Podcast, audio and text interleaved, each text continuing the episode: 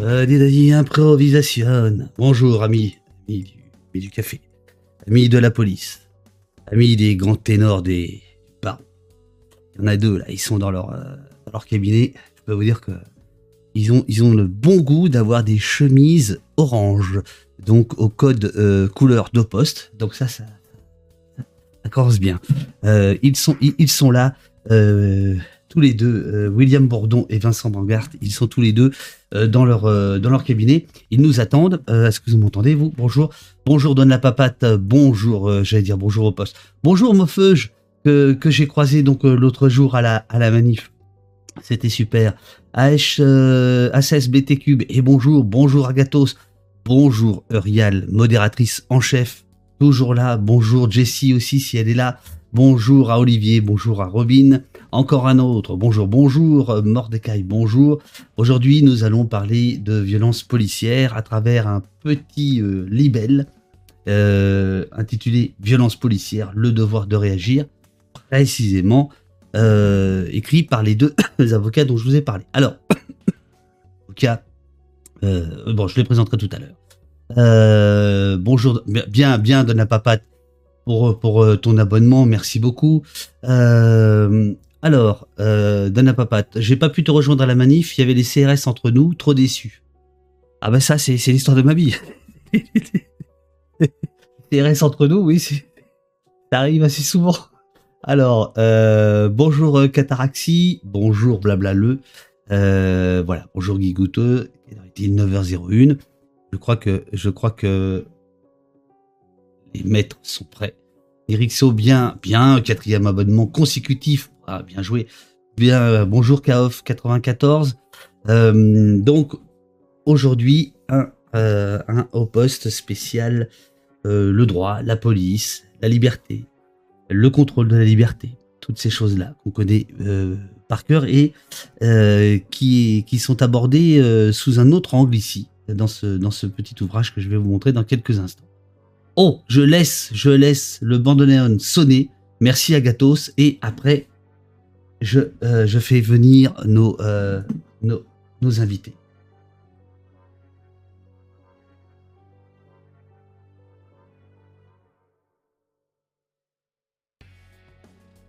Alors, mon, cher euh, William, mon cher Vincent, il faudra peut-être que vous colliez un petit peu plus.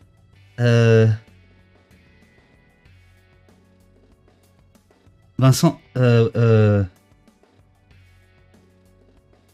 attention, je, vais vous mettre à l'antenne. Elle est partie. Oh bah tiens, hop, arrivée, arrivée de l'invité, arrivée de l'invité. Voilà, regardez. Voilà, là, vous êtes en direct, les amis. Vous êtes en direct. William Bourdon, c'est celui qui a sa chemise blanche. Vous l'avez connu euh, dans euh, un pays qui se tient sage. Alors là, il faudrait que vous décaliez un petit peu. Je sais pas si vous voyez le, le- retour. Voilà, voilà. Oh, là, c'est parfait. Et Vin- alors, euh, maître William Bourdon, je crois que c'est la première fois que tu viens au poste. Tandis que euh, Vincent euh, Bringart est déjà venu, il est euh, très défavorablement connu de nos, de nos, de, de nos, de nos services, euh, puisque euh, Vincent, tu étais venu avec Jérôme Mourdeau pour nous parler d'un autre ouvrage, Revendiquons le droit à la désobéissance. C'est bien ça? Est-ce qu'on vous entend? Exactement. On vous entend. On t'entend aussi, William, j'imagine. Bonjour, William. Bonjour David, enchanté de te, retrouver. Quel, quel genre de café tu, tu, tu bois là? Je, je Eh bien, je pense que c'est un décaféiné italien, très bon, je te conseille. Ah, Alors, je pense que tu devrais passer au café. Parce que t'as pas l'air, euh, t'as- t'as pas l'air réveillé ici? Mais comment tu vois ça, toi? Bah, à, ton visage? Maître, voyons. Euh, bon, vous êtes là tous les deux et c'est un plaisir euh, pour cet ouvrage, Violence policière, le devoir de réagir, euh, qui est sorti jeudi dernier. Il est urgent de réagir pour réconcilier la police et la population en prenant en considération l'ensemble des mots que les violences policières révèlent. Euh, ça paraît chez, chez Tract, euh, qui est la petite collection euh, euh, surgie des années 30, qui avait disparu chez Gallimard et qui est revenu il y a, il y a 2-3 ans. Voilà, ça se, ça se lit très vite, ça fait 45 pages. Quand est-ce que vous vous êtes mis à, à écrire cet ouvrage-là, tous les deux? Je, dois quand même préciser que vous êtes touché par la question en étant les avocats de la famille Chouvia notamment, d'un grand nombre de gilets jaunes, comme Gabriel qui a eu la main arrachée, et d'autres dont vous pourrez peut-être parler. Mais qu'est-ce qui vous a motivé dans cet ouvrage, à écrire cet ouvrage-là? Alors bon, je suis fatigué peut-être parce que ça fait 40 ans que je suis avocat et que ce n'est pas un métier très reposant. Euh, j'ai dû traiter là depuis des, décennies beaucoup de dossiers de bavure policière et, j'ai été témoin, d'une certaine façon acteur avec Vincent, on en reparlera, oui. de la difficulté d'accompagner les victimes de violences illégitimes euh, policières dans ce pays, surtout de leur explosion, de l'explosion parallèle et synchronique euh, d'un sentiment euh, d'impunité qui affecte de façon trop structurelle les forces de sécurité dans ce pays. Et donc l'idée m'est venue de le proposer un tract à Karina Ossine-Bélanger, qui, qui, était avant aux éditions Lattès, et qui avait publié mon ouvrage sur les lanceurs d'alerte. Absolument. Elle a été séduite par le projet, et voilà comment le projet s'est élaboré euh, avec les équipes de, de, de Tract, et notamment euh, Alban, Alban Cerisier. Il y a eu un certain nombre d'allers-retours, comme toujours dans la rédaction euh, d'un ouvrage de cette nature. Euh, et on est arrivé, là, je pense, à, un ouvrage équilibré. Équilibré ne veut pas dire tiède ou fade, mais en tous les cas qui essaye de, tenir une double exigence à la fois euh, de, de lanceur d'alerte, parce qu'on est d'une certaine façon, cet ouvrage est une gigantesque alerte sur l'incroyable fiasco euh, que représente euh, l'explosion des violences policières et, et le caractère structurel de leur, euh, de leur impunité. Je dis fiasco de l'État, David, parce que c'est le fiasco de l'État, c'est le fiasco des institutions, de, de, ne pas avoir su empêcher ou même d'avoir encouragé ces violences policières en fabriquant un sentiment d'insécurité alors que ceux qui en sont victimes manifestent pour dire leur sentiment d'insécurité face aux menaces systémiques qui affectent aujourd'hui euh, la planète, la nature et la démocratie. Voilà, donc euh, c'est cette euh, volonté de, concilier cette, cette exigence de dire à quel point il y a un immense devoir de réagir, spécialement avec l'arrivée de Macron II, et alors même que le thème des violences policières a été totalement occulté et évaporé euh, de la parole publique pendant, pendant la campagne présidentielle, mais également en prenant en compte, car c'est l'intérêt aussi euh, de tous les citoyens concernés par les violences policières, de prendre en compte les mots qui affectent aujourd'hui l'exercice par les policiers, par les gendarmes euh, de leur mission. Je dis des mots qui sont aussi systémiques et qui sont en miroir du caractère systémique des violences policières que nous dénonçons dans cet ouvrage. Voilà, alors c'est ça, parce que l'ouvrage, euh, tu, parlais d'équilibre, je, crois qu'effectivement, il, il, est, c'est pas un pamphlet. Je peux pas appeler ça un pamphlet. Euh, c'est une, c'est une, euh, une alerte, mais parce que je dis pas pamphlet parce qu'il y a des pistes de réflexion, on va, on va y venir assez vite d'ailleurs, qui font suite à, à une sorte de tour d'horizon, d'abord des violences policières, puis ensuite de ce qui pourrait les les expliquer, euh, ce qui pourrait les, euh, les, éclairer, du, ce qui n'est pas toujours, euh, qui est pas toujours raconté. Je, je, je, voudrais juste préciser que Vincent, qui est à côté de toi, en fait, vous êtes avocat associé, hein, du, du, du, vous êtes dans le même cabinet, voilà. Et c'est la raison pour laquelle vous êtes tous les deux et vous travaillez conjointement sur ces, ces, ces dossiers-là. Oui, oui, absolument. Alors, c'est vrai que je veux dire ici, euh, que, Vincent et moi, on est euh, l'illustration qui n'est pas si fréquente dans ce métier. Oui. Euh, la possibilité pour cheveux blancs que je suis et, et, Vincent, associé junior, de la possibilité d'être en tandem, en duo, dans des dossiers judiciaires, dans l'expression publique, dans la parole publique. et on fait d'une façon extrêmement déterminée, mais aussi euh, euh, fraternelle, et, je veux dire ma fierté hein, d'avoir suscité avec Vincent cette, cette belle énergie euh, collective que nous incarnons. Qui vous permet, me semble-t-il d'ailleurs, de, multiplier les tribunes, les, les, les, livres, Vincent, euh, on, est, on est, on est l'incarnation là, puisque c'est en, deux mois, c'est la deuxième fois qu'il vient euh, au poste. Euh, voilà, il y a, y a, une forme d'intelligence collective dans votre cabinet, et qui effectivement qui est plutôt rare. oui, on est dans une période où on le voit chez les clients, on le voit chez les associations que nous accompagnons, on le voit chez les victimes évidemment de violences policières où la logique de, résignation, de, lassitude, de, fabrique euh, une forme de fatalisme ou parfois de radicalité. Et la radicalité, on le sait, David, tu le sais mieux que quiconque, la radicalité dans la posture victimaire, ça aveugle et ça peut faire même de vous un partenaire de votre malheur parce que ça vous, peut vous rendre inaudible dans l'expression pourtant euh, d'une souffrance euh, et, d'une revendication euh, extrêmement légitime. Et donc, par, exemple, alors quand je dis par exemple, je, ne demande pas de nom, mais qu'est-ce qui, je trouve ça très, très, intéressant ce que tu dis là. Qu'est-ce qui, qu'est-ce qui pourrait jouer contre les victimes de par leur positionnement? Il y a quelque chose aujourd'hui qui constitue un nouveau paradigme assez dramatique. Ce paradigme, tient au fait que euh, la multiplication chez un certain nombre de citoyens du sentiment d'être méprisés, euh, d'être déniés dans leurs droits, euh, alors même que les contre-pouvoirs se sont affaiblis sous Macron 1 et ont été attaqués parfois durement alors même que les relais médiatiques, s'ils existent, grâce notamment à des nouveaux médias comme le tien, dans la presse traditionnelle, même s'il y a des points de résistance, se sont affaiblis avec les pensées hégémoniques euh, qui aujourd'hui euh, pèsent comme un nuage noir sur notre démocratie.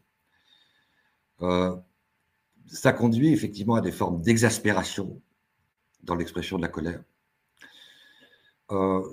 et donc des irrationalités. Et ces irrationalités, euh, elles font que des victimes, parfois pas simplement de victimes de violences policières, sont, comme je le disais, des, partenaires de leur malheur et par leur outrance donnent la possibilité à ceux qui cyniquement ne cessent d'instrumentaliser les outrances des colères citoyennes pour les dénier une deuxième fois. C'est une double peine, c'est l'arnaque de l'arnaque, c'est le piège du piège. Et on le voit également euh, dans l'instrumentalisation du vieux monde patriarcal, euh, des outrances parfois de MeToo ou, des revendications féministes. Et donc, nous, avocats, on est euh, à l'intersection de toutes ces instrumentalisations et de ces irrationalités. Et donc, on a un devoir, qui est un devoir ontologique de l'avocat, mais on a un devoir de pédagogie, on a un devoir de courage, de la sincérité quand on accompagne des victimes de violences policières. Oui, la temporalité judiciaire risque d'être longue. Ça, vous l'expliquez dans le livre.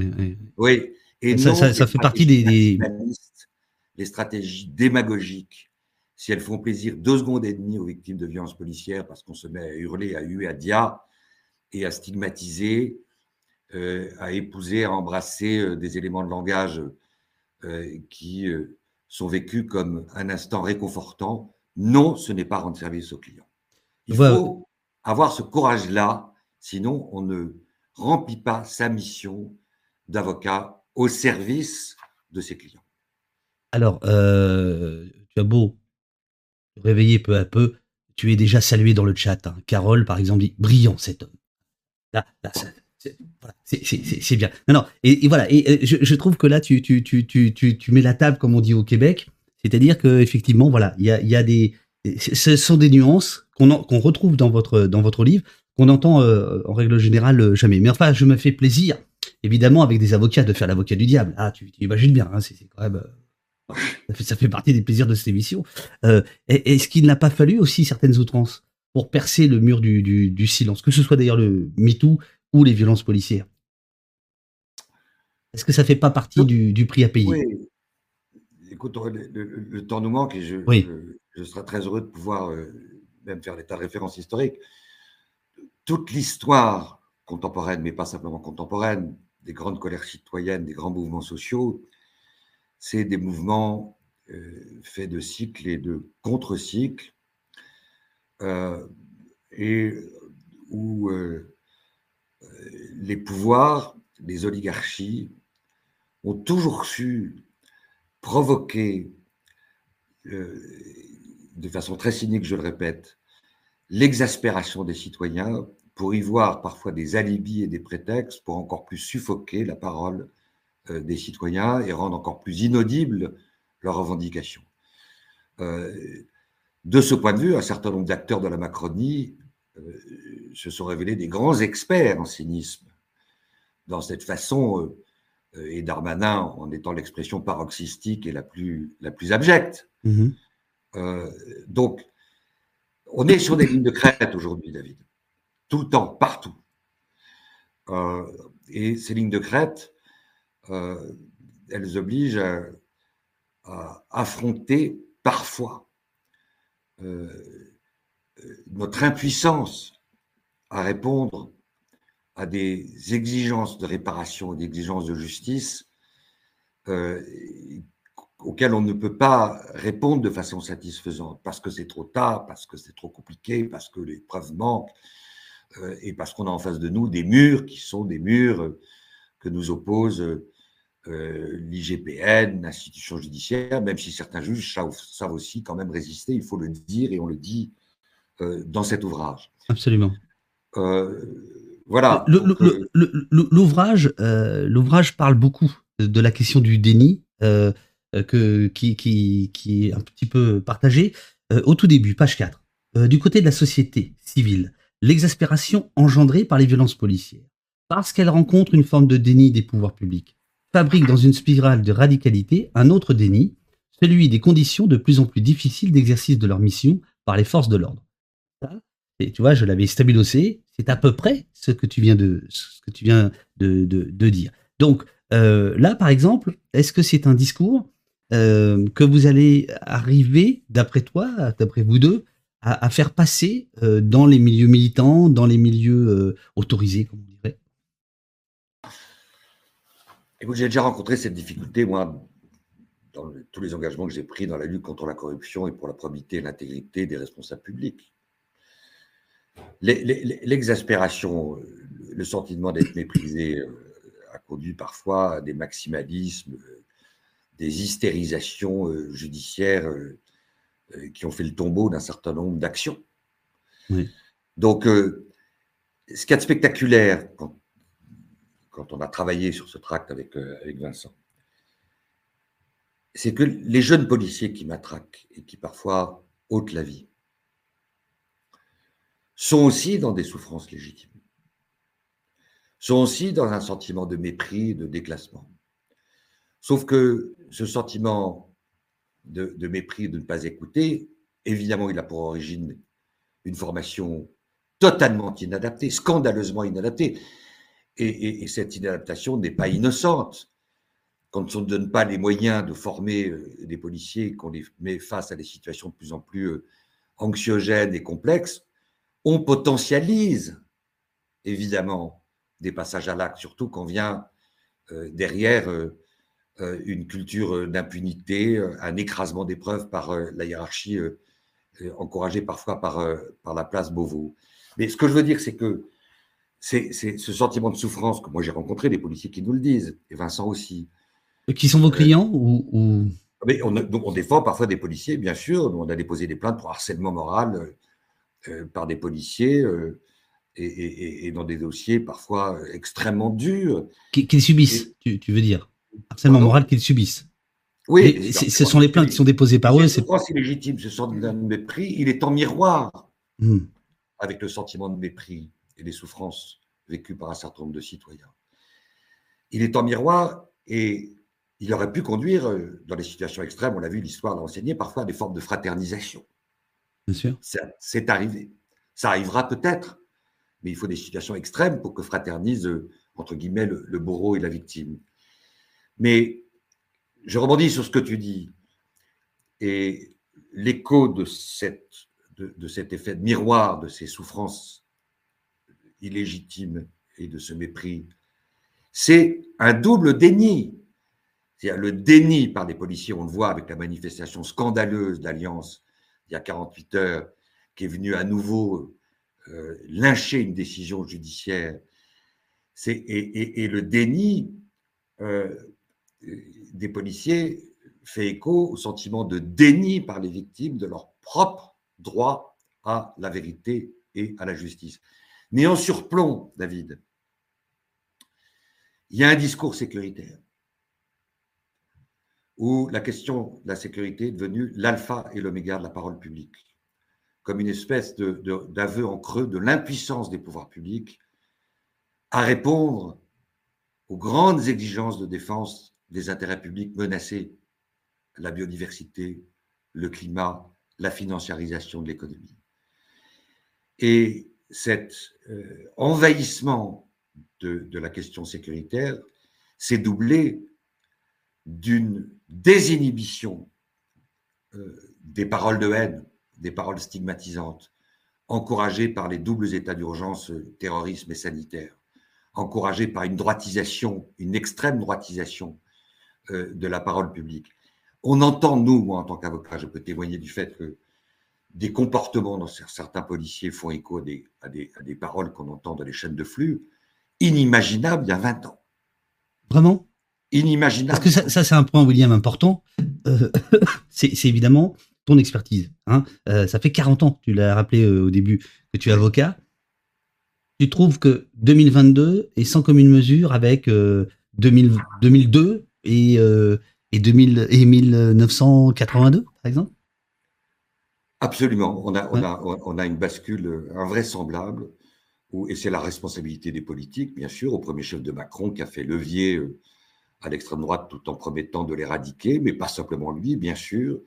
Ça a des causes euh, infiniment complexes et l'échec aussi absolu de, la gauche classique, de la gauche de gouvernement, on le voit aujourd'hui, même si euh, de façon assez, assez formidable et peut-être encourageante pour le futur, il y a eu des accords, des accords qui sont en train d'être passés, qui peuvent peut-être espérer un nouveau front de gauche euh, débarrassé de tous ces va-nu-pieds, de cet entre-soi parisien, de cette vieille gauche misérable qu'on entend aboyer là. Euh, ça y est, c'est parti. Il est parti, le William. Ça y est, c'est bien. C'est bon, c'est bon, Mais c'est honteuse qu'on entend, quand on voit les François Hollande et les autres là beugler contre cet arc qui est en train de se former euh, entre les insoumis, les écolos et puis une partie de, des socialistes, ou plutôt ce qu'il en reste.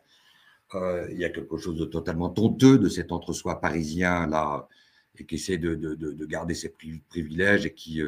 Bon, bref, je, je, je m'égare, mais, mais le, mais le sujet est important. Pourquoi? Parce que c'est cet entre-soi-là qui a laissé faire, qui a encouragé une parole et une action publique de plus en plus décomplexée de stigmatisation. Et dès lors, comment ne pas comprendre que des jeunes policiers moins jeunes euh, ne soient pas envoûtés par les discours démagogiques des syndicats policiers qui eux-mêmes continuent à bénéficier d'une relation asymétrique avec la place Beauvau. Ils tiennent depuis tant d'années les ministres de l'Intérieur successifs par les couilles euh, dans des chantages occultes. Euh, et ça, c'est évidemment quelque chose qu'on devait évoquer dans dans notre ouvrage, parce qu'on ne peut pas lutter contre les violences policières si on ne prend pas en compte euh, ce double effet de miroir, si on ne peut pas en compte cette symétrie et cette asymétrie euh, que, que, je viens d'évoquer. Alors, euh, j'ai promis de, de, te libérer rapidement parce que. Non, mais je peux rester encore un peu. Je vois là. Je, génial. Tu, parce que. m'encourages tellement à parler, David. Tu as beaucoup de talent. ah non, non, comment? Tu m'encourages tellement à m'exprimer. Tu as beaucoup de talent. tu parles. Tu parles. Ville flatteur. Alors, page 28, euh, vous écrivez tous les deux. D'un côté, la nouvelle mission d'agent social régulateur. C'est entre guillemets, mais j'aime beaucoup cette expression. Confiée aux forces de l'ordre. Et dont on comprend par, par les pages qui précèdent que, que, cette mission, elle est approfondie ces dernières années. Tu viens de le développer. Nous mène dans une impasse, car la contestation sociale a tendance à s'amplifier en raison de la multiplicité des colères citoyennes. De l'autre, l'enfermement dans une mondialisation dominée par la logique de profit qui maintient les inégalités perpétue des comportements policiers qui intériorisent, consciemment ou non, l'infériorité de certains citoyens. Les violences policières sont à la fois, pour moi c'est la phrase la plus forte du, bouquin, je, ne demande pas lequel des deux l'a rédigé, vous avez fait ça à quatre mains, il n'y a pas de souci. Les violences, vous êtes tous les deux, vous êtes complices.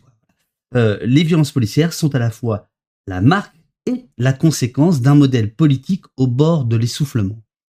Est-ce que celui qui a écrit ça peut s'accuser déjà et, en dire un tout petit peu plus? C'est quoi la conséquence de ce modèle politique au bord de l'essoufflement? Mais tu as raison, c'est évidemment une phrase sans doute un peu emblématique de, de, cet ouvrage. Elle est, elle est pile au milieu. Quel est le paradoxe aujourd'hui? Les, les, citoyens en France et du monde entier vivent un sentiment d'intranquillité qui n'a jamais été aussi universel, d'intranquillité systémique et multiplurielle. Intranquillité par rapport à un futur qui s'annonce de plus en plus anxiogène, dix minutes avant minuit, tous les matins, tous les soirs. Intranquillité par rapport euh, à des situations sociales et économiques de plus en plus précarisées, l'explosion de la paupérisation. Intranquillité euh, causée du fait d'une morgue sociale et d'une arrogance, plus de 100% d'augmentation euh, en, deux ans des rémunérations des, patrons les mieux payés du 440. Donc, ça accentue évidemment un sentiment de mépris et ça brise toute possibilité de cohésion sociale. Et intranquillité aussi euh, du fait que euh, les citoyens ne se sentent plus entendus et que les relais institutionnels qui pouvaient exister, les partis politiques, les syndicats, les contre-pouvoirs, aujourd'hui sont affaissés, discrédités, affaiblis ou sont à l'agonie. Donc, le paradoxe, c'est que face à cette intranquillité, les pouvoirs publics auraient dû et n'ont jamais eu autant le devoir de répondre à l'urgence, de répondre à ces intranquillités systématiques. Et au lieu d'y répondre, ils accentuent ce sentiment d'intranquillité en rajoutant une deuxième intranquillité qui est celle qui résulte des logiques confrontationnelles auxquelles s'exposent les manifestants lorsqu'ils viennent battre le macadam et auxquelles ils s'exposent du fait d'une militarisation croissante de l'espace public, auxquelles ils s'exposent du fait d'une criminalisation croissante euh, des expressions militantes, Greenpeace, euh, qu'on est étouffé par des demandes financières dingues d'EDF. En 2017, l'intrusion dans la centrale de, de, de, Cruaz, des demandes de 670 000 euros. Donc, 670 000 euros. Oui, c'est dingue, préjudice économique. Donc, de la part d'un acteur économique, de participer à cette logique de, criminalisation et donc d'insécurisation. C'est ça le paradoxe c'est que l'urgence aujourd'hui, comme le dit Edgar Morin, c'est de répondre à l'urgence de l'essentiel. Et l'urgence de l'essentiel, c'est de répondre aux grandes menaces qui affectent aujourd'hui la planète et qui font que nos démocraties semblent de plus en plus progressivement. C'est une expression que j'emprunte à celle qui était ma marraine en engagement, qui a très très regretté, et je suis ému de l'évoquer, Mireille Demas-Marty, dont j'étais si proche, et qui parle d'un glissement vers un despotisme doux. Oui, vous, vous, vous, la citez dans le, dans le. Voilà, on la cite. Et donc, au moment où il faudrait réveiller, réhabiliter, revitaliser la démocratie, redonner confiance aux citoyens, c'est ce despotisme doux, cette démocrature qui s'installe dans les pays européens, et notamment en France. Euh, en France, on aurait pu s'attendre que dans une tradition des Lumières aujourd'hui bien déchirée, elle reste le pays d'avant-garde euh, dans le message universaliste. Elle n'est plus le pays d'avant-garde dans les messages universalistes. Poutine et Erdogan l'ont bien compris quand ils ont instrumentalisé les images des, mutilés, des blessés et des morts pendant la crise des Gilets jaunes en disant Mais comment voulez-vous nous donner des leçons alors que vous faites pareil? Mhm.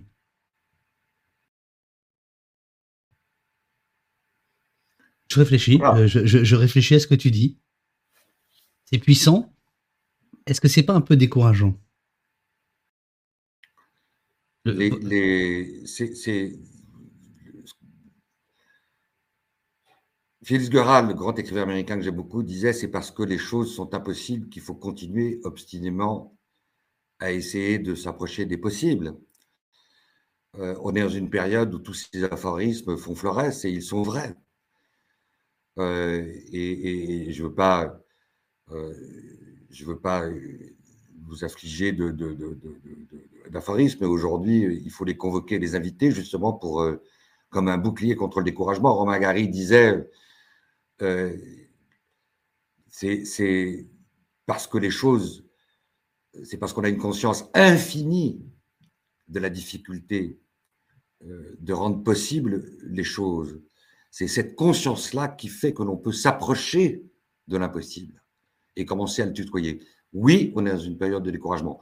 Et le mot découragement, euh, il n'est pas loin, il est un des sous-jacents du vote.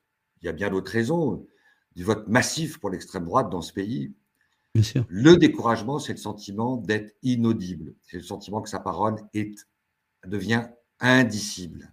Oui, mais que faire de. Et, ce découragement, on le voit chez les militants que, l'on entend. Je pense à la famille Chouvia, je pense à la famille Pontonnier. Euh, Pontonnier, c'est cette famille du Mans qui, qui était pratiquement jamais venue à Paris, qui se baladait avec Google Maps. il faut imaginer la scène en novembre 2018 et qui se retrouve à leur insu dans une espèce de NAS qui ne dit pas son nom. Et le gamin, tout d'un coup, se prend une grenade, main arrachée. Il faut imaginer notre visite quand on a été voir Gabriel, comment le ciel est tombé sur leur tête, euh, comment ces gens-là qui venaient de provinces républicains dans l'âme, confiants dans les, institutions, ont eu le sentiment d'avoir face à eux un pouvoir euh, despotique, un pouvoir méprisant, et qui, euh, au lieu d'utiliser une violence légitime, car elle est légitime, d'une façon contrôlée et proportionnée, euh, l'avait exercé contre eux d'une façon totalement aveugle et, disproportionnée.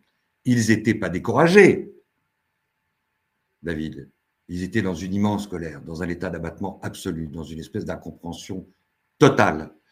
Comment était-ce possible en France, dans les rues parisiennes, quand on vient manifester de façon festive, d'imaginer que ça puisse arriver. Voilà, ça c'est ce sentiment que euh, on a dû affronter et c'est ce devoir de pédagogie dont je parle dans le livre, c'est-à-dire essayer d'expliquer, et ça demande évidemment parfois un peu de courage, le courage de la sincérité, que ça va être difficile, que ça va être compliqué, que ça va être un marathon judiciaire, et que si les avocats ne se mobilisent pas avec force, avec obstination, c'est impossible, à l'abri de toutes les démagogies, à l'abri de toutes les paroles faussement rassurantes.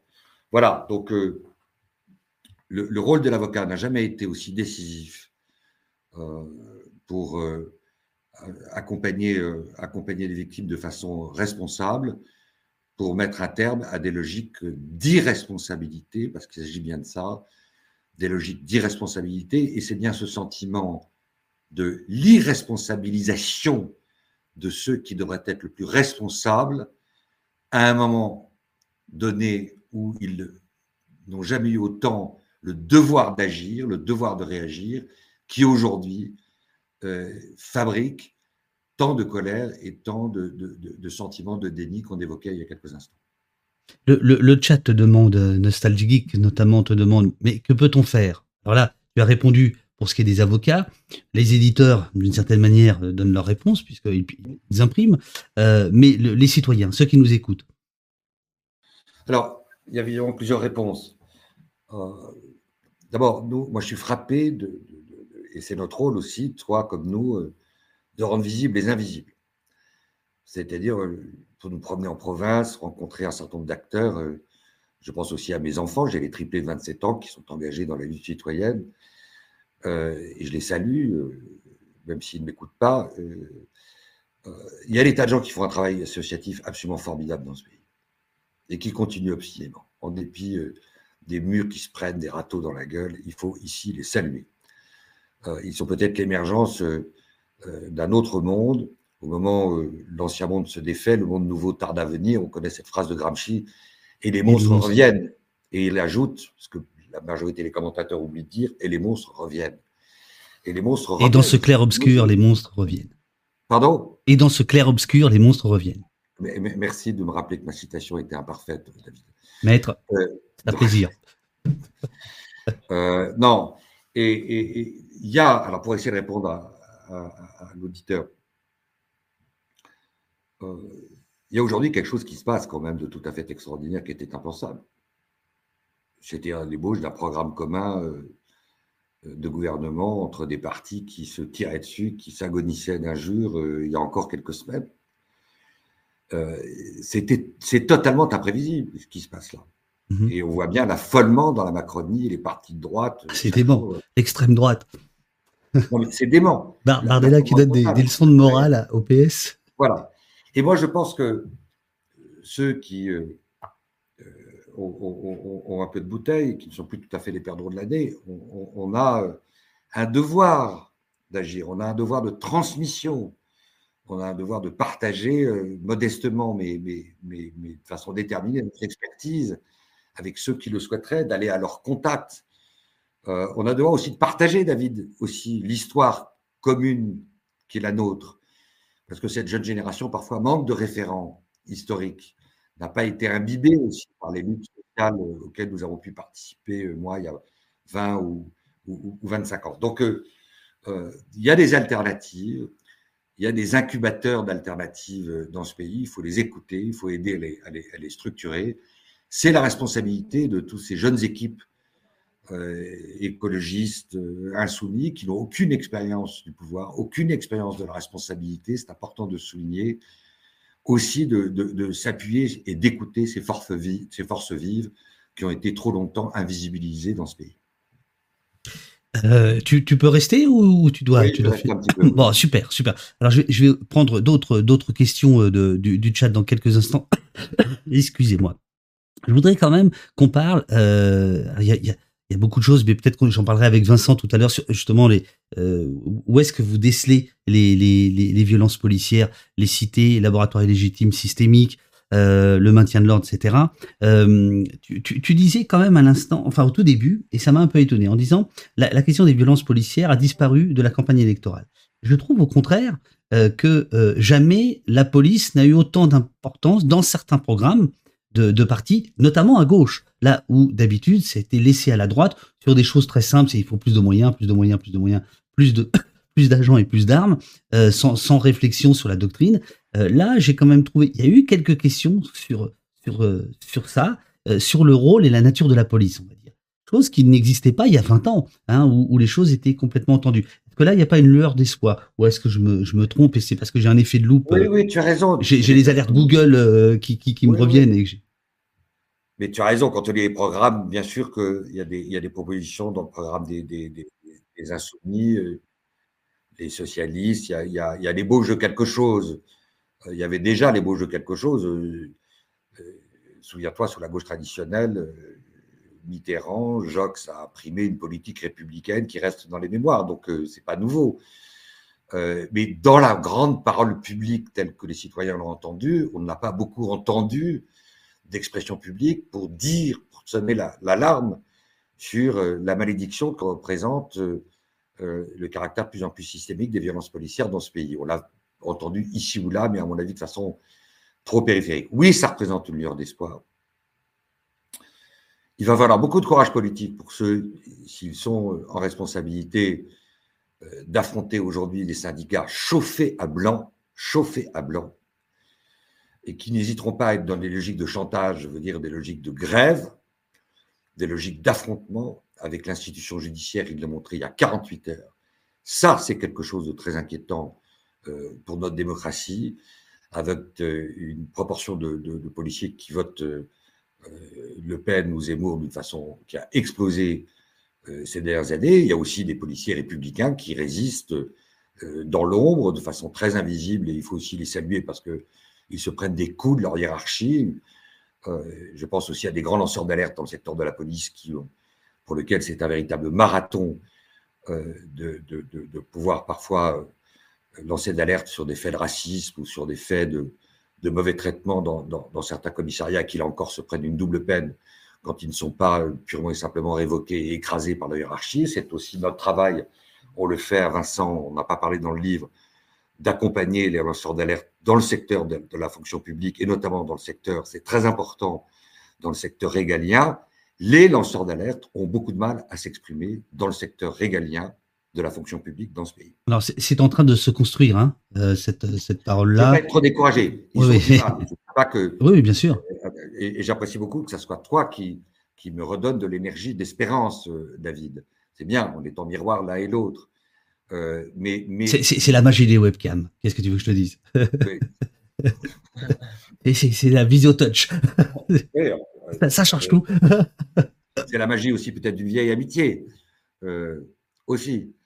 Non, c'est un autre sujet, mais il va falloir se mettre à l'ouvrage pour qu'il que, y ait des dispositifs en interne au sein des institutions régaliennes pour accompagner les lanceurs d'alerte et pour qu'ils ne soient pas écrasés, alors que la loi aujourd'hui, la Serman, qui a été votée il y a un mois et demi, est supposée leur donner de plus en plus de garanties. Bien, euh, on y reviendra peut-être à l'occasion d'un autre webcam, si tu acceptes que je sois récidiviste comme Vincent les, ah bah bien sûr. les, avec, avec bonheur. Euh, les spatins.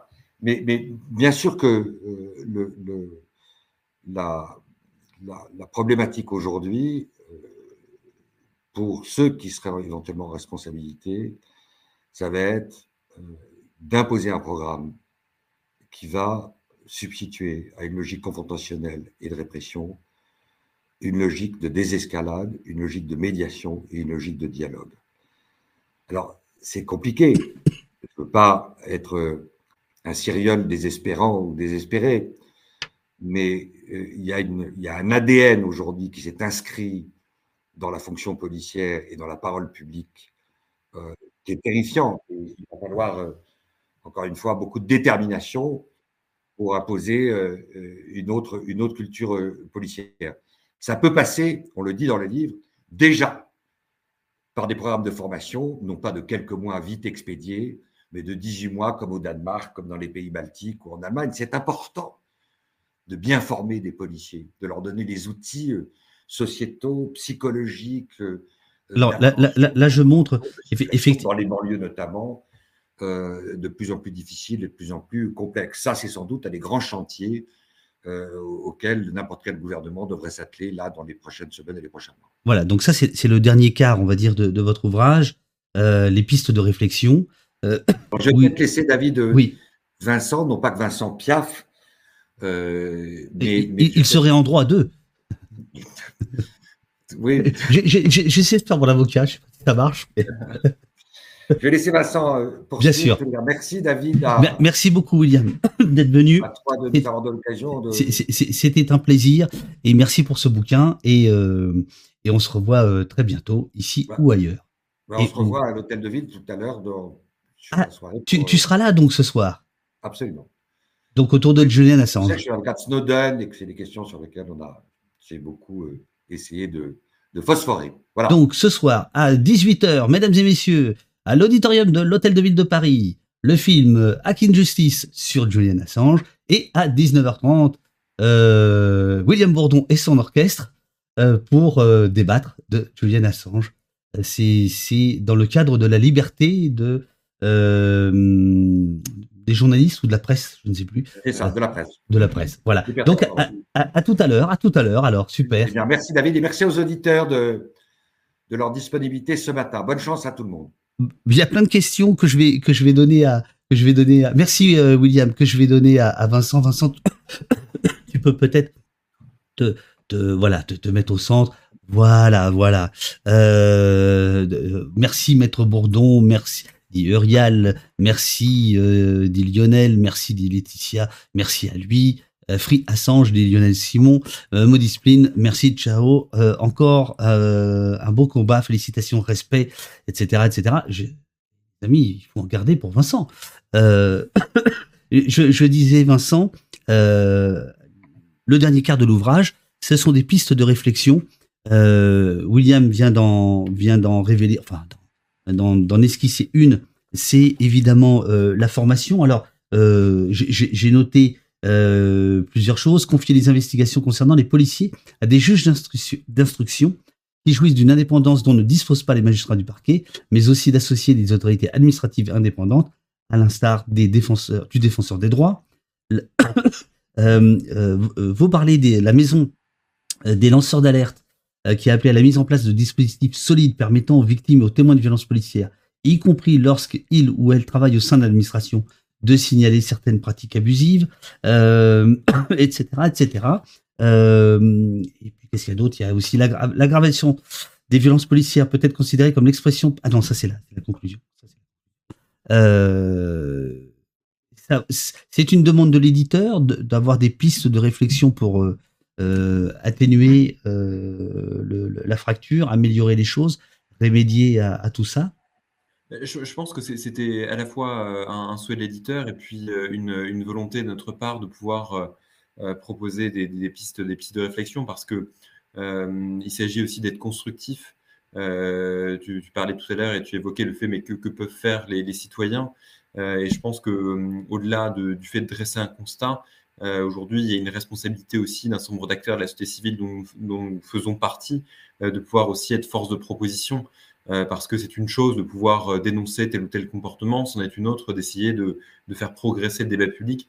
Et c'est ce qu'on a essayé de faire dans cette, euh, dans cette dernière partie, sachant en fait que le, livre, son idée aussi, c'est de faire un peu le panorama de, de tous les dysfonctionnements institutionnels et judiciaires que nous avons rencontrés dans notre pratique. Et en fait, enfin, de façon, si je peux dire, assez, assez mécanique, à partir du moment où euh, on dresse aussi euh, ces, dysfonctionnements, euh, les pistes de réflexion viennent de façon plutôt, plutôt naturelle. Il y a des pistes de réflexion d'ailleurs qui sont purement institutionnelles et purement judiciaires.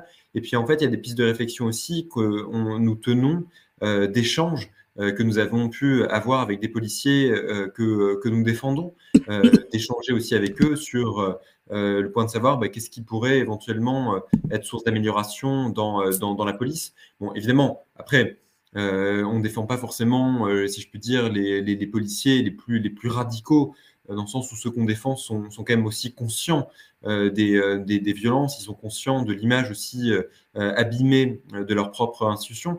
mais c'est intéressant parce que notamment, ben, on y viendra peut-être tout à l'heure, mais il y, a, notamment cette question du recrutement et le, reproche qui est fait aussi d'avoir une, police avec une, certaine diversité euh, mais dans des postes de gardien de la paix et dans des postes de Absolument. Dire, dans, par rapport à l'ordre à hiérarchique euh, et de ne plus du tout retrouver cette diversité euh, dans les postes de direction et dans, et dans les postes de contrôle. Donc ça, ça fait partie un peu des, pistes que nous évoquons. Et, et, dans, et dans les autres pistes, mais c'est un peu, si je puis dire, ça fait d'ailleurs un peu écho avec ce que nous décrivions avec Jérôme Mourdeau par rapport à, cette, à cette atonie aujourd'hui des, euh, des, contre-pouvoirs, c'est que ben, vous avez quand même par exemple le défenseur des droits euh, qui, a plutôt été actif, ben, Jacques Toubon a plutôt été actif euh, lorsqu'il était encore, encore en activité sur ce sujet parce qu'il a produit un certain nombre de rapports, il a produit un certain nombre de recommandations, mais on voit que c'est variable. Moi, j'ai l'impression que la problématique est peut-être moins présente actuellement, en tout cas, dans les, rapports du défenseur des droits et dans ses prises de, position. Euh, et puis effectivement, vous avez aussi la, défaillance euh, du, pouvoir, judiciaire, à la fois la plus spectaculaire lorsque ce sont des enquêtes euh, qui sont sous le contrôle du procureur de la République, avec toujours ce lien de subordination avec le garde des Sceaux. et aussi, malgré tout, même lorsque vous avez un juge d'instruction, magistrat indépendant qui est désigné, parce que on voit que généralement, il y a des, des vieux réflexes qui refont surface et que ces vieux réflexes, c'est aussi de se dire que ben, on peut avoir une tendance plus ou moins euh, conscientisée, si je puis dire, à vouloir euh, protéger ceux qui sont aussi les auxiliaires de la justice, puisque vous demandez quand même, par exemple, à un juge d'instruction, euh, après, tout dépend évidemment de, la géographie et tout dépend de, de l'enquête en question, mais éventuellement d'enquêter sur les agissements d'un policier qui fait partie d'un corps qui est sous cette direction, notamment lorsqu'il lance des investigations, lorsqu'il lance des commissions rogatoires et lorsqu'il il enquête euh, dans tel ou tel dossier. Euh, alors, euh, Vincent, c'est si, si vrai ce que, ce que tu dis que, que quand on écoute les revendications du syndicat Alliance, donc hier, ou oui, hier, je crois, dans la manifestation, c'est que eux, ils aimeraient en fait un parquet spécialisé violence policière. Hein, enfin, voilà. C'est-à-dire qu'ils voudraient que le parquet soit encore plus, encore plus protecteur.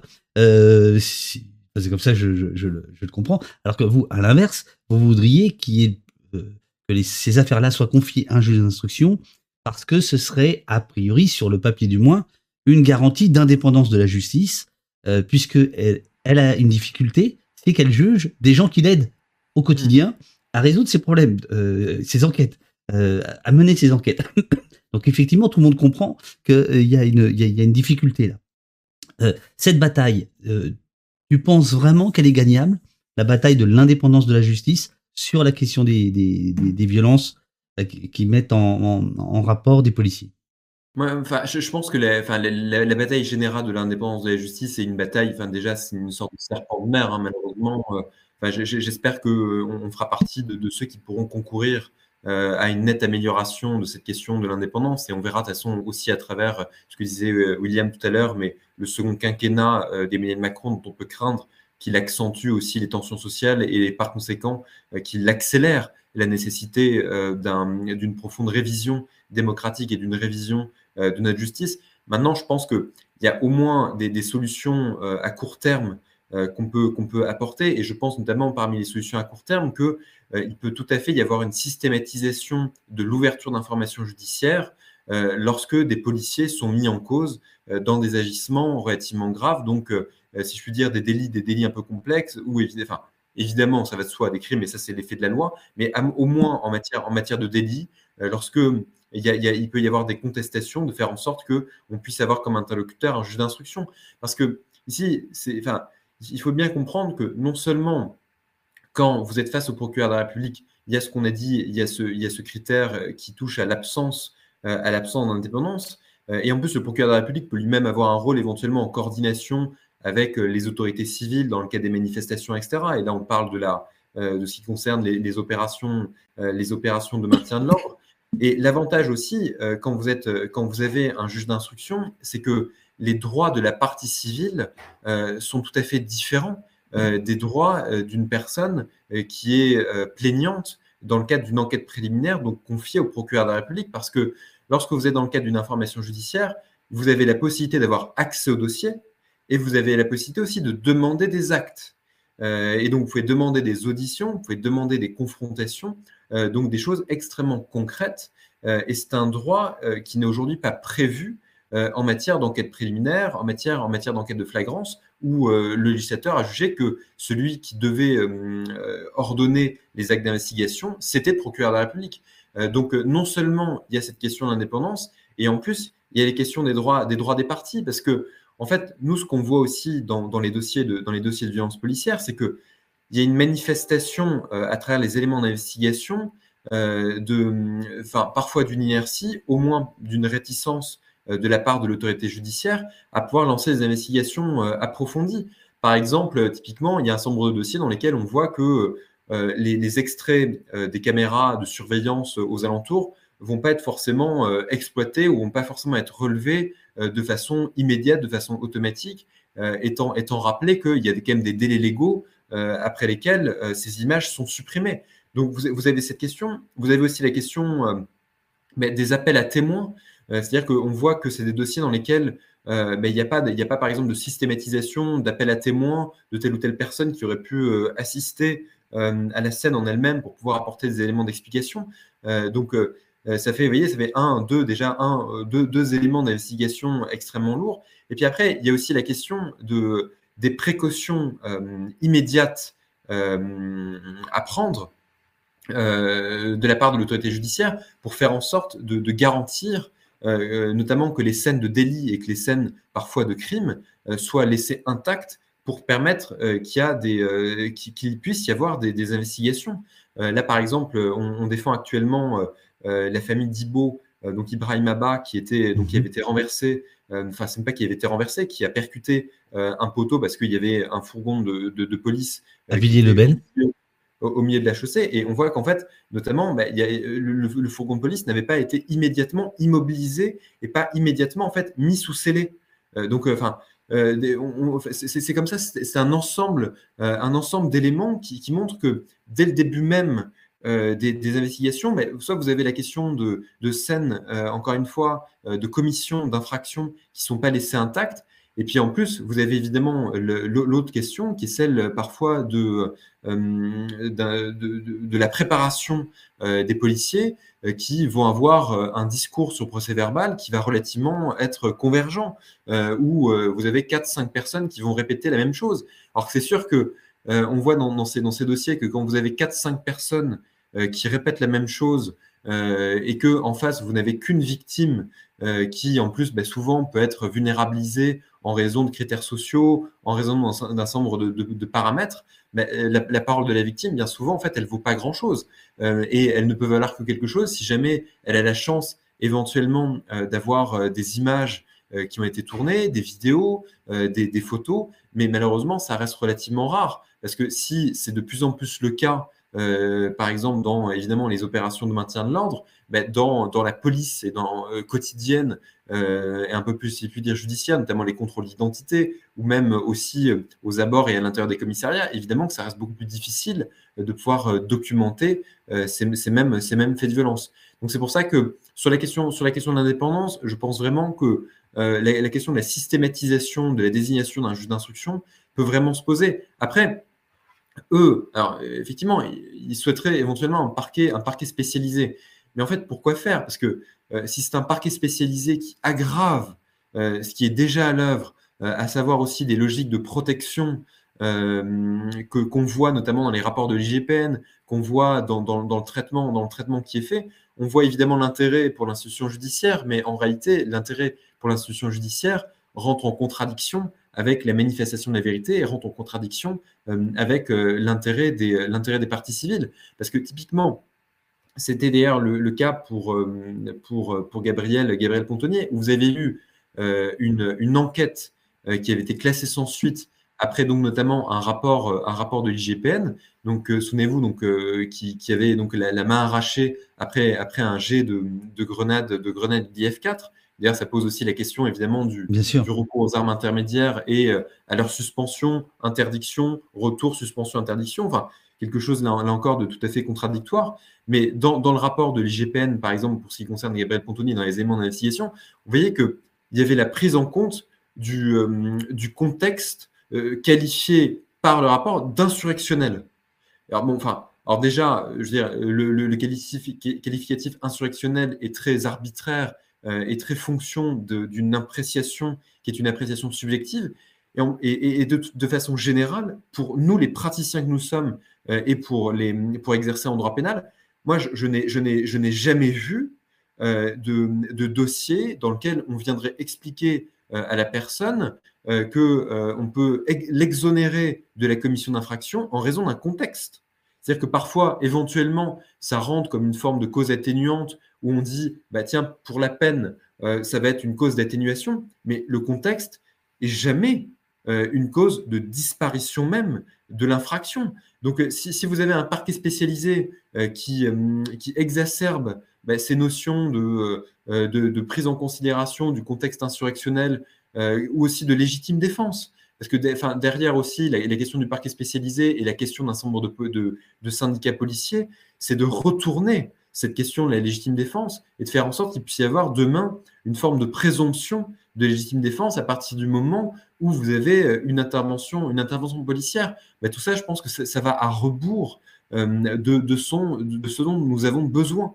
Euh, et on a non seulement besoin de l'indépendance, et on a aussi besoin bah, de penser parfois aussi bah, des, formes de grilles d'actes d'investigation qui devraient être des actes d'investigation automatiques, mécaniques, opérés par un juge, par un juge d'instruction pour faire en sorte que vous puissiez avoir au moins une, vérité, euh, enfin, pas, forcément une vérité, mais au moins des actes d'investigation qui permettent de figer euh, un nombre d'éléments, d'éléments objectifs et de ne pas attendre la déperdition des preuves, que ce soit donc par, je disais, le fait de ne pas laisser les scènes d'infraction intactes ou par le fait de laisser des convergences euh, dans les déclarations qui vont être faites par, par les policiers.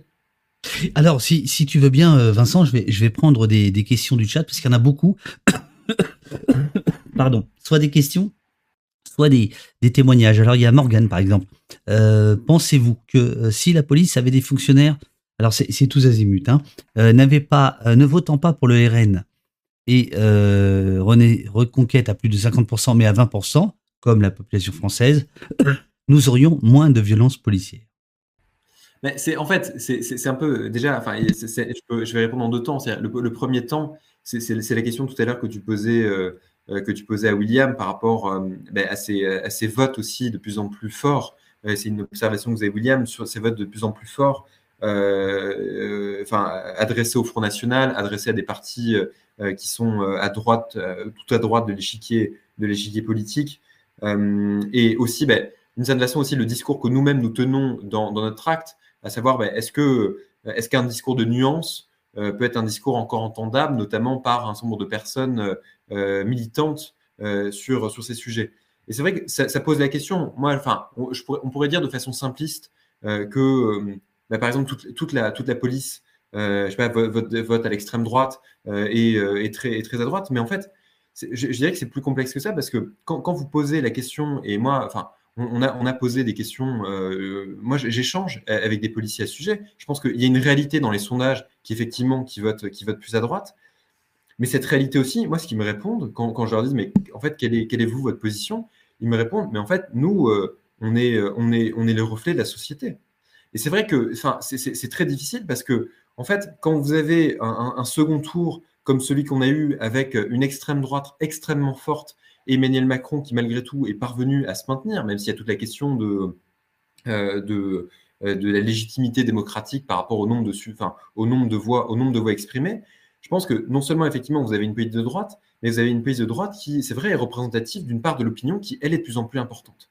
Euh, et, ça, c'est, quand même, je, pense qu'on ne peut plus en faire euh, le, si je puis dire, on ne peut plus être aveugle euh, devant, devant ce constat, c'est que autant il y a quelques années, je vous aurais dit, bah, effectivement, mais ils étaient encore d'une certaine façon, j'allais pas dire précurseurs, mais ils étaient moins en tout cas importants en termes quantitatifs qu'aujourd'hui.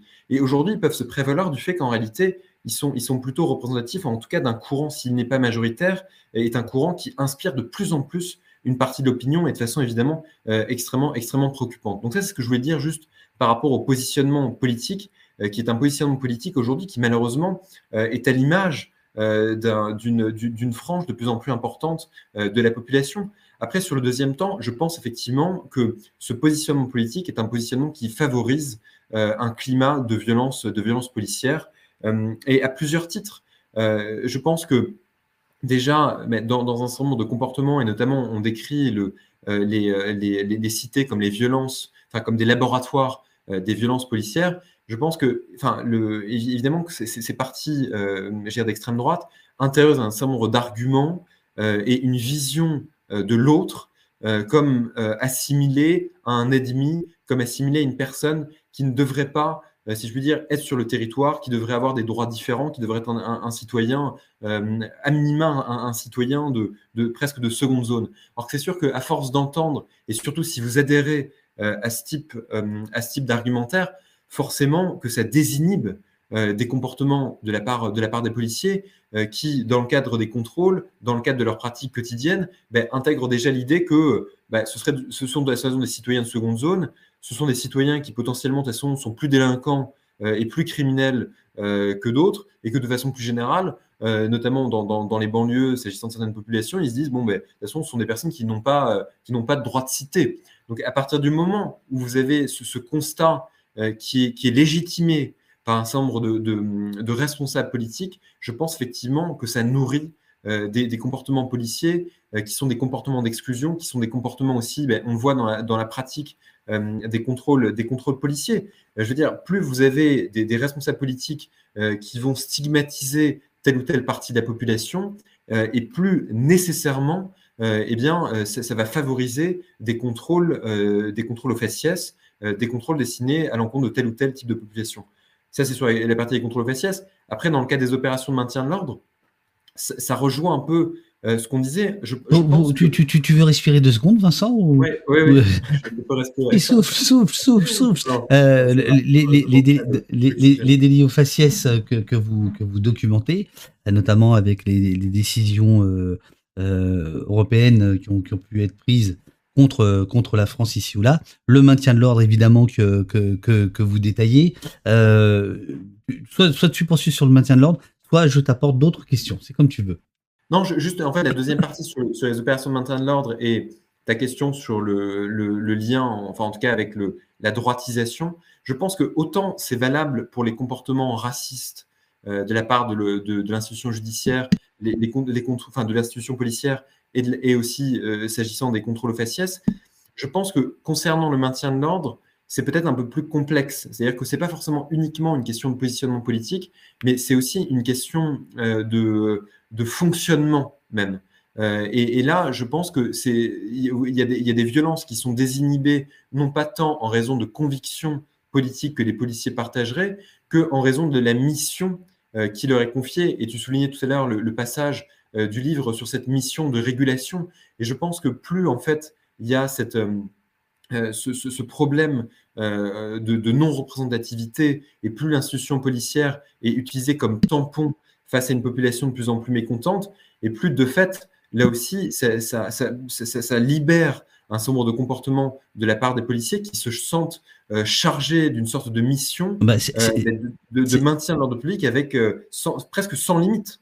C'est la, la, fameuse phrase qui, est terrible de sens euh, quand les policiers se disent et se vivent ou se disent ou se vivent euh, dernier rempart de la République, c'est-à-dire que euh, c'est eux ou, le chaos, alors qu'en réalité non pas du tout, la République ne repose pas que sur eux, loin de là, mais c'est comme ça qu'ils se vivent et c'est comme ça que c'est médiatisé. La, question des médias est assez peu abordée quand même dans votre ouvrage. Parce que vous voulez euh, être invité. D'ailleurs, il y a, Nostalgie qui vous demande pensez-vous que vous serez invité sur des médias mainstream au sujet de ce livre? Écoutez, on verra. Euh, on, l'espère. Maintenant, ce qui est, sûr, c'est que euh, ce, sont, des prémétiques dont on voit que malgré tout.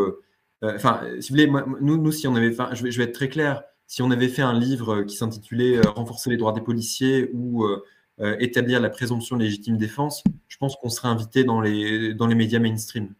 Euh, il ne faut, il faut pas non plus euh, se leurrer sur le fait qu'aujourd'hui, il y a quand même des positionnements politiques qui, qui sont beaucoup plus majoritaires, ben, notamment dans les chaînes d'information continue et sur un certain nombre de médias qui sont des médias, des médias majoritaires. et je pense que malgré tout, cette position, aussi nuancée soit-elle, sur la question des violences policières, malheureusement, euh, ne, trouve pas forcément d'écho euh, auprès d'une certaine presse, auprès de, effectivement de, ces, médias mainstream, parce que ça ne correspond pas à la doxa et ça ne correspond pas au discours ambiant. Et ce discours ambiant, c'est d'accentuer davantage l'insécurité, c'est d'accentuer davantage ces problématiques plutôt que de se poser la question, en fait, dans sa totalité. déjà, quelle, est véritablement la part d'évolution de, cette, de cette insécurité? Et ensuite, de se dire que, euh, enfin, je veux dire, insécurité euh, qui augmente ou non, il faut voir de toute façon l'ensemble de la problématique du maintien de l'ordre euh, dans, je veux dire, encore une fois, dans sa totalité et, en ce qu'elle intègre aussi la question des violences policières. Après, moi, encore une fois, je désespère pas et on le souhaiterait pouvoir être invité dans des, dans des médias, dans des médias mainstream. Maintenant, je vous dis, je, pense que ça, ça, ne correspond pas, à mon avis, à l'ère du temps. Je suis d'accord. J'en reste sans voix, c'est pas la touze. Et oui, je suis d'accord. Euh, mais, mais, vous, vous voyez la presse travailler. Quand je dis vous, les avocats. Euh, non, mais je, pense qu'après, il y aura, il y aura on l'espère en tout cas, probablement de la presse écrite, etc. Maintenant, je, je, je me dis, enfin, parce que nous-mêmes, je veux dire, on est, on, avocat, mais on est, on citoyen. Enfin, ça, nous, arrive, comme, tout un chacun, de, de, de, regarder, c'est un lieu commun, euh, de, de, regarder aussi ce que, ce que diffuse, ce que diffuse la presse.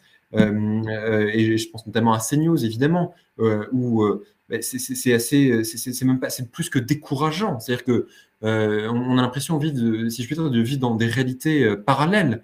Euh, et encore une fois, je, pense vraiment que dans, euh, tu le soulignais tout à l'heure, c'est pas un pamphlet ce que nous avons écrit, c'est un livre avec un devoir de nuance, et de se dire que même en fait dans certains médias, euh, ben, même, ils ne sont même plus accessibles sur certains sujets à ce, à ce devoir de nuance.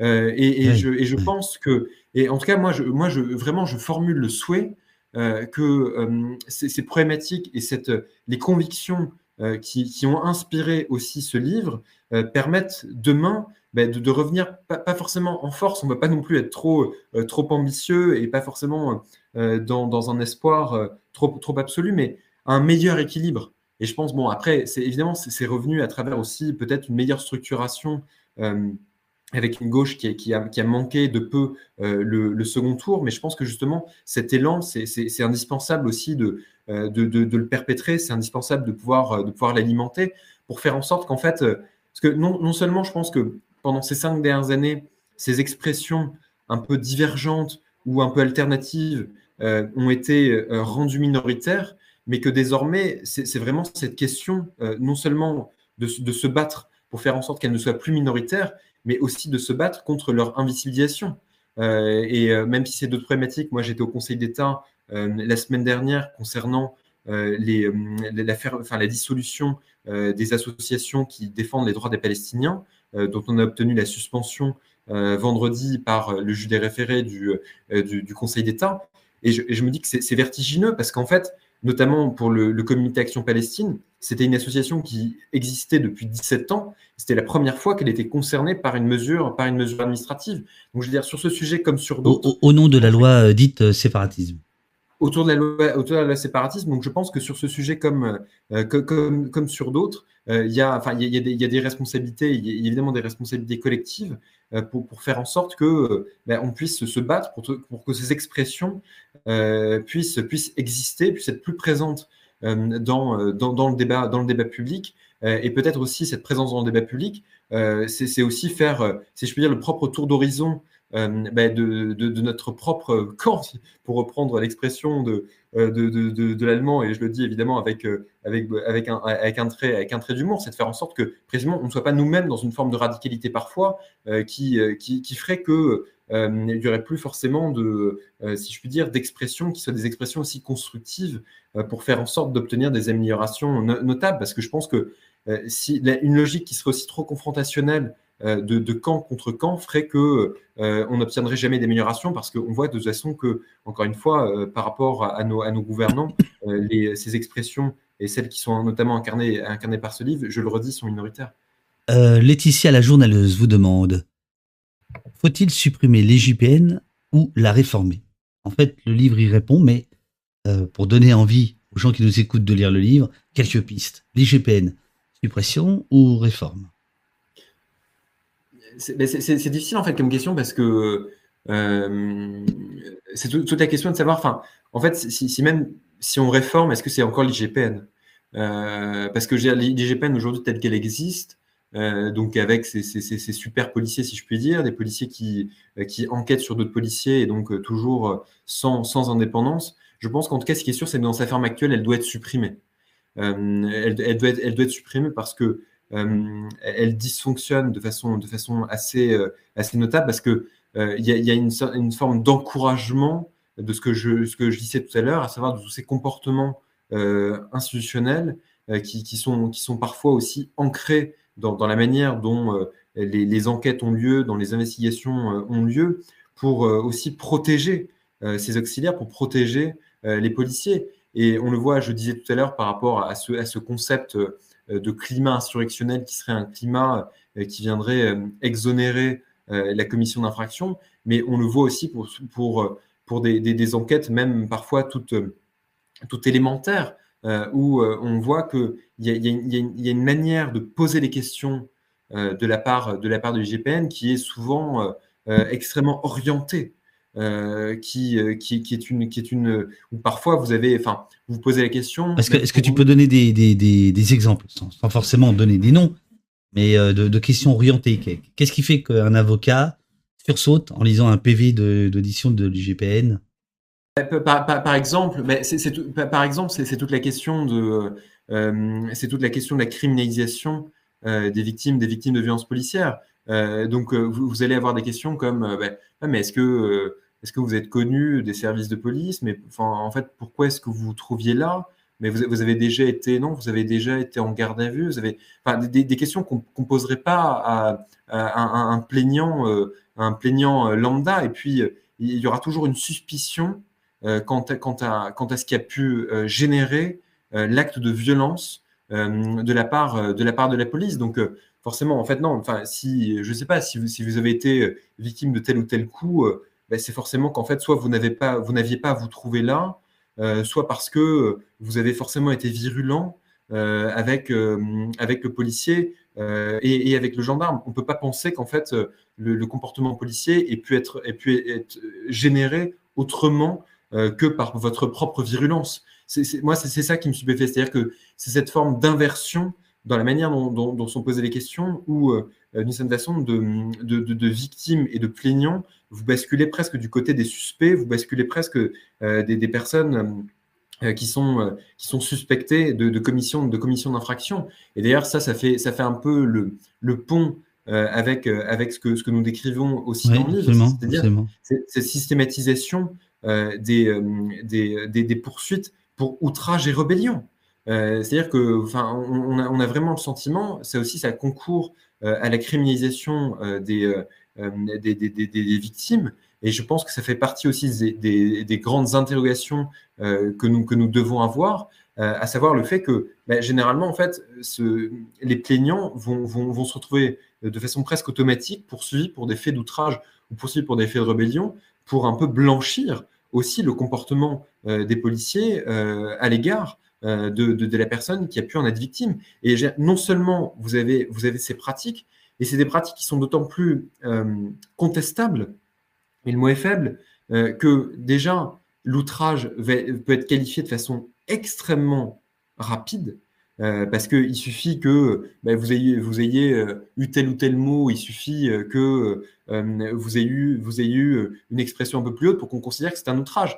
Et, et d'ailleurs, vous voyez, enfin, c'est amusant parce que je disais tout à l'heure par rapport au, euh, rapport de l'IGPN où euh, on, disait ben, climat insurrectionnel ou euh, contexte insurrectionnel.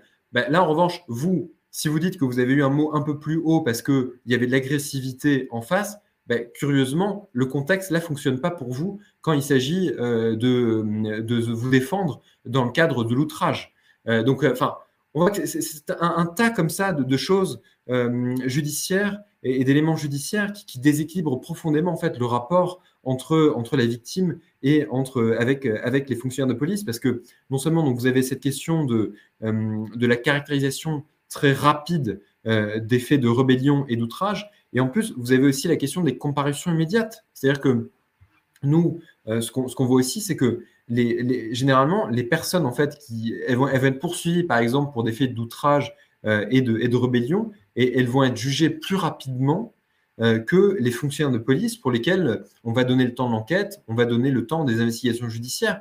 Et lorsque vous dites euh, aux juges, lorsque vous leur demandez, mais en fait, euh, il faudrait qu'il puisse y avoir au moins un sursis à statuer, c'est-à-dire au moins suspender la procédure le temps qu'il puisse y avoir des investigations sur les violences dont ben, la, la, personne été victime pour pouvoir juger les faits d'outrage et de rébellion la, justice, généralement, vous dit, les juridictions vous disent, attendez, en fait, vous confondez le débat parce que euh, la, question de l'outrage et de la rébellion peut s'apprécier différemment de la question des violences policières. Mais, euh, enfin, c'est un non-sens. Mhm. Parce que, enfin, je veux dire, comment Alors, certes, oui, on peut se dire, on, peut caractériser éventuellement l'outrage de façon, de façon différente. Mais si, par exemple, moi, je dis, euh, je dis, je dis à un policier, vous n'êtes qu'une brute, c'est vrai que si après, si je dis vous n'êtes qu'une brute et que je suis, je suis, jugé indépendamment du contexte, euh, je, vais être, je vais être forcément condamné pour outrage. Sauf qu'en fait, si on attend après le temps de l'enquête que j'aurais moi-même, enfin, suite à la plainte que j'aurais moi-même déposée pour des faits de violence policière et qu'on se rend compte que j'ai dit vous n'êtes qu'une brute parce que ce policier m'avait fait un croche-patte ou parce que euh, il m'avait jeté au sol euh, ma carte d'identité, bah, la caractérisation de l'outrage, forcément, devrait être complètement différente. mais on voit que ce sont des, des logiques que n'ont pas encore, que n'ont pas encore intériorisé euh, les, juges, qui ont tendance vraiment à dissocier euh, et à se dire que même en cas d'outrage et de rébellion, ben, il y, a cette espèce de, préjugé que, d'une certaine façon, la vérité est du côté de l'institution policière, la vérité est du côté forcément du gendarme ou du policier parce qu'il est assermenté, parce qu'il il incarne une fonction de, représentant de, l'ordre public qui, qui devrait faire en sorte que sa parole devrait être en dehors de tout soupçon. Toto Laripette euh, propose Est-ce que le dépaysement des affaires, mettant en cause des policiers, serait un début de solution? Je, pense que ça, peut être, ça, peut être un début de solution. En fait, je pense que tout dépend, euh, tout, tout, dépend euh, notamment de, la taille des, de la taille des juridictions. tout dépend de la taille des juridictions et tout dépend aussi de, qui, de qui enquête. parce que c'est sûr que typiquement, pour là, pour le coup, pour donner un exemple, euh, dans l'affaire de, dans l'affaire de Cédric Chouviat, les faits se sont déroulés à Paris. Ce sont des juges d'instruction qui, sont, qui ont été co-désignés. et très honnêtement, je n'ai pas à penser, par rapport à ce que je vois des investigations, qu'un dépaysement aurait forcément eu pour, pour effet d'améliorer la manière dont le dossier est traité. Oui, mais précisément, Paris, c'est c'est une juridiction euh, immense, euh, mais dans un tribunal plus petit euh, où les rapports de fait, de proximité entre les enquêteurs, les magistrats, etc., existent au quotidien parce que c'est comme ça. Est-ce que le dépaysement ne serait pas effectivement une bonne, une bonne solution? Si, je, effectivement. Une fois, une fois qu'on a mis de côté cette question donc, de la taille des juridictions, pour, pour des juridictions taille, enfin, taille moyenne et aussi dans certaines circonstances, on l'a vu notamment à Nice, où le, dépaysement peut être, euh, peut être, peut être euh, fondamental. Et je pense que le, dépaysement est, d'autant plus euh, fondamental dans des dossiers où, il y a pu avoir une, une expression très rapide de la part de la préfecture, de la part du procureur de la République ou de, la part des, autorités, des autorités politiques.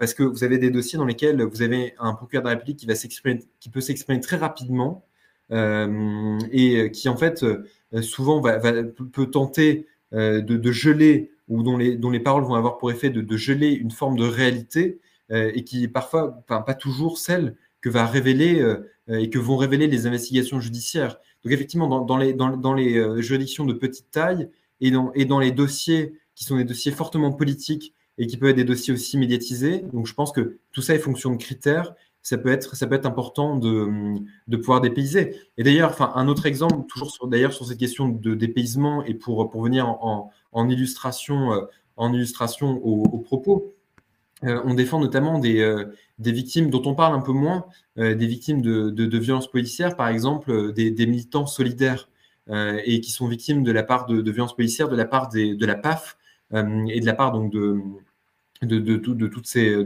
tous les acteurs du maintien de l'ordre aux frontières. Et c'est vrai qu'en fait, notamment, bah, moi j'étais allé plaider à, Gap, euh, donc sur ces questions, enfin j'y vais d'ailleurs assez régulièrement sur, sur les questions mais, de, de, rapport bah, à la frontière franco-italienne et avec tout ce que génère la, présence et l'intervention des, des, des, policiers.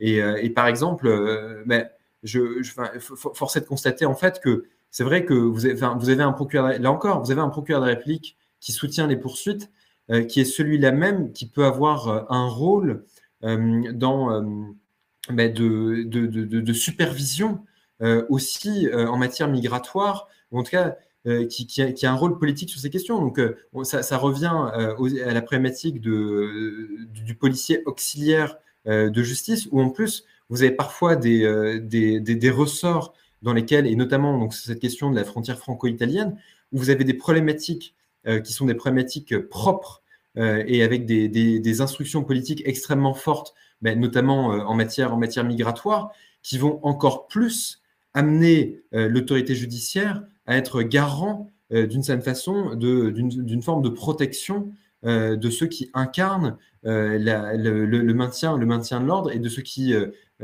exercent en tout cas leur, leur fonction euh, notamment pour pouvoir refouler les migrants à la frontière, etc. Euh, donc, euh, ils seront encore moins à même de reconnaître des faits de violence qui pourraient être commis sur des militants solidaires qui sont vus comme justement l'incarnation de personnes, des empêcheurs de tourner en rond et, comme, et comme des désobéissants. comment expliquer, demande Junior 13, que nombre de policiers se sentent opposés à la justice? Ça a encore été redit hier à la manifestation. Euh, comment vous vous sentez ça?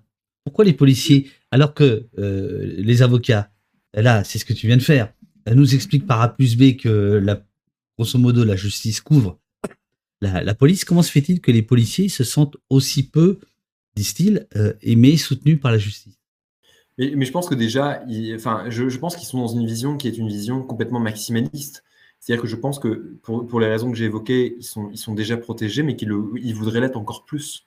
Euh, c'est ça, ça le vrai point. C'est-à-dire que c'est plus de se dire jusqu'où en fait euh, va, leur, euh, va, la, protection qu'ils souhaitent pouvoir obtenir. Et vous aviez, enfin, vous aviez notamment le défenseur des droits qui, dans, l'un de ces rapports que nous mentionnons d'ailleurs dans le tract, bah, regrettait le fait qu'il avait fait un certain nombre de recommandations pour demander que des poursuites disciplinaires soient, soient engagées à l'encontre à l'encontre de policiers et qu'il n'y avait qu'une poignée, je ne sais pas, il y a un ou deux cas dans lesquels il y avait vraiment eu un suivi de la part de la hiérarchie policière pour faire en sorte que, des, que des poursuites disciplinaires soient, soient engagées. Donc je pense que c'est vraiment une, question de vue, de vue d'esprit et de vision très maximaliste qui font que euh, ce, devoir de, protection absolue. Et je, pense que ce qu'il ce qu'il pressent aussi, c'est que euh, il partie de l'opinion politique leur est favorable. Euh, une partie de l'opinion politique leur est favorable parce qu'on voit à travers notamment le, évidemment cet, cet, ancrage de plus en plus fort de, de l'extrême droite, où d'une certaine façon, eh ben, ils, ils, instrumentalisent ces résultats politiques pour faire en sorte d'obtenir des garanties de plus en plus fortes, euh, parce que vous avez euh, une, opinion et une population qui est nourrie de façon quotidienne par euh, ce que serait l'augmentation de l'insécurité, par cette, question, cette question migratoire. Donc ils voient qu'en tout cas, ça leur est favorable. Donc je, comprends, si je puis dire d'un point de vue politique, qu'on profite d'un climat favorable pour demander des concessions et pour demander des garanties supplémentaires, mais sauf qu'encore une fois, ça, ne correspond pas euh, à la réalité. Et en plus, j'allais dire que euh, ça, correspond d'autant moins à la réalité euh, que les policiers et les gendarmes oublient eux-mêmes que quand eux-mêmes sont, victimes de, de violences de la part de leur institution ou de la part d'autres policiers ou gendarmes, ils rencontrent les mêmes difficultés. Et, je vais, je vais, je vais préciser ma pensée. Parce que, par exemple, et j'ai trois, quatre dossiers que, que, je peux mentionner, qui sont des dossiers publics que je peux mentionner un exemple. L'affaire de Myriam Sacri, on a obtenu la réouverture d'une information judiciaire. Là, il faut rappeler, il faut, rappeler euh, quelle est l'affaire quand même. Alors, l'affaire, donc c'était il, y a quelques années euh, à Lyon. Euh, une, gendarme qui était victime, en tout cas qui reprochait des faits de harcèlement de la part d'autres gendarmes. Elle travaillait en fait à ce qu'on appelle le CORG, donc un centre, un centre de contrôle qui reçoit les appels pour la gestion de, la délinquance, si je puis dire, en temps, en temps réel. Et elle a été victime, en tout cas, elle a reproché des faits de, harcèlement euh, à, sa hiérarchie et euh, à, ses autres collègues euh, qui étaient présents donc, au, sein, au sein du CORG. Et dans, un temps concomitant, quelques, quelques mois après, elle a été retrouvée morte dans son, dans son domicile, en tout cas dans son domicile, dans son logement de fonction, avec, avec, une, balle, avec une balle dans le thorax. Il y a eu, il y a eu une enquête qui a été diligentée et une information judiciaire euh, qui, qui, ont balayé euh, non seulement euh, les faits de, enfin, éventuellement de mort, de, de mort suspecte et les conditions dans lesquelles elle est décédée, mais aussi les faits de, de harcèlement. et donc tout ça, mais, mais on a vu dans la manière dont les investigations ont été conduites, et ça rejoint les critiques non seulement par rapport à l'IGPN, mais aussi à son pendant du côté gendarme, parce qu'on parle beaucoup. L'IGGN. L'IGGN, c'est tout aussi problématique, sauf qu'on en parle, sauf qu'on en parle un peu moins. Et c'est l'IGGN qui a enquêté euh, sur ses collègues. Alors là, c'était encore pire. Ils enquêtent sur leurs collègues par rapport à des agissements commis donc, euh, sur, sur Myriam Sacré. Donc, on a obtenu, euh, il, y a, il, y a, quelques, quelques mois maintenant, la réouverture de l'information judiciaire parce qu'on est venu avec un nombre de témoignages nouveaux, notamment de personnes qui s'interrogeaient sur la raison pour laquelle, parmi les, personnes qui avaient participé aux investigations, se, se trouver des personnes euh, contre lesquelles euh, Myriam Sacri avait fait des signalements ou qu'elle suspectait comme étant les auteurs des faits de harcèlement. Donc, il, y avait, il y avait un mélange, un mélange des genres. C'est une affaire absolument incroyable. C'est une, une, affaire complètement, incroyable. Là, encore dernièrement, j'ai déposé deux, deux, requêtes devant la CEDH pour, pour des gendarmes qui avaient été victimes de faits de harcèlement extrêmement graves harcèlement, euh, je veux dire, discriminatoire, je harcèlement discriminatoire, où en plus, vous aviez un rapport de la HALD, donc désormais défenseur des droits, mais c'est pour vous dire aussi l'ancienneté, l'ancienneté des faits et le parcours qui était nécessaire, où notamment dans le rapport, il disait que, bah, par exemple, pour une séance de tir, plutôt que de leur donner des bouchons, pardon, ils étaient, donc, ils étaient euh, euh, d'origine, on va dire d'origine maghrébine, euh, et, et, donc, euh, notamment pour, leur, pour les, leurs exercices de tir, plutôt que de leur donner des bouchons, on leur avait donné, je crois, des cartouches à se mettre dans les oreilles. Donc, enfin, des, faits complètement, complètement surréalistes. Ils, ont euh, un, parcours. Alors, vous avez la HALD qui dit, mais en fait, le, les, agissements euh, racistes de la part des autres policiers, de la part de hiérarchie, ne fait strictement aucun doute. ils purgent toutes les voies de recours. Il y en a un qui, malheureusement n'a pas pu continuer dans la gendarmerie, et il y en a un qui est, qui est encore. Mais on voit que leur carrière a complètement été euh, freinée, et, si ce n'est même, ils, ont, ils ont une perte de chance considérable. On leur a, octroyé 5000 euros de préjudice moral pour près de 10 ans de procédure. 5000 euros de préjudice moral. Enfin, 10 ans de procédure et euh, une perte de chance de ne pas du tout connaître une évolution de carrière comme d'autres comme d'autres auraient pu avoir. Donc, ce que je veux dire, c'est que non seulement je trouve que les policiers et les gendarmes sont dans une vision maximaliste, et en plus, ils oublient que lorsque eux-mêmes sont, victimes de harcèlement ou d'agissement de la part de leur hiérarchie ou de leur part de leurs collègues, mais en fait, il y a ces mêmes logiques de protection qui se retournent, qui se retournent contre eux, et ils font eux-mêmes précisément l'objet. Là, en ce moment aussi, un autre, un autre exemple, pareil, une commissaire de police euh, qui travaillait pour, euh, pour la DGSI, victime euh, de, de, harcèlement de la part de sa hiérarchie, alors là, c'est encore plus surréaliste parce que non seulement il y, a ces quand, tu parles de harcèlement, tu parles de harcèlement moral. Alors là, pour le coup, harcèlement moral, sans, sans caractère discriminatoire lié, euh, lié aux origines, mais harcèlement moral avec euh, bah, notamment le fait d'être évincé de telle ou telle réunion, le fait d'avoir tout le temps des petites, des petites remarques, le, enfin, le fait d'avoir des arrêtés aussi administratifs défavorables, comme le fait de pouvoir aller sur la voie publique, mais d'être empêché d'avoir son arme, son arme de fonction dans les opérations donc sur, sur la voie publique.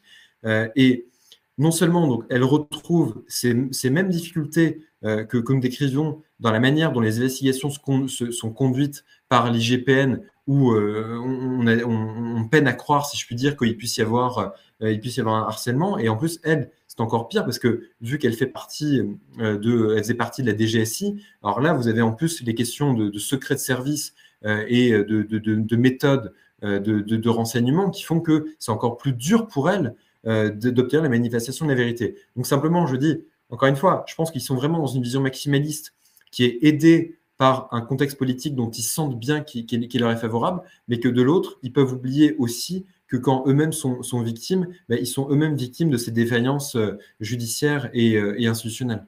Alors, Lila Ducré pose une question, et là que je, que je salue chaudement, qui, qui, rejoint un petit peu ce que tu as dit tout à l'heure par rapport à des euh, au, recours que vous pouvez faire devant euh, euh, l'Europe. si la justice française répond mal à ses victimes de violences policières ou de harcèlement, est-il possible de recourir à des organismes internationaux? Donc là, tu parlais de, la CEDH, donc la, Cour européenne des droits humains. Alors, alors, par exemple, effectivement, il est, il est possible de, de, saisir la, de saisir la CEDH.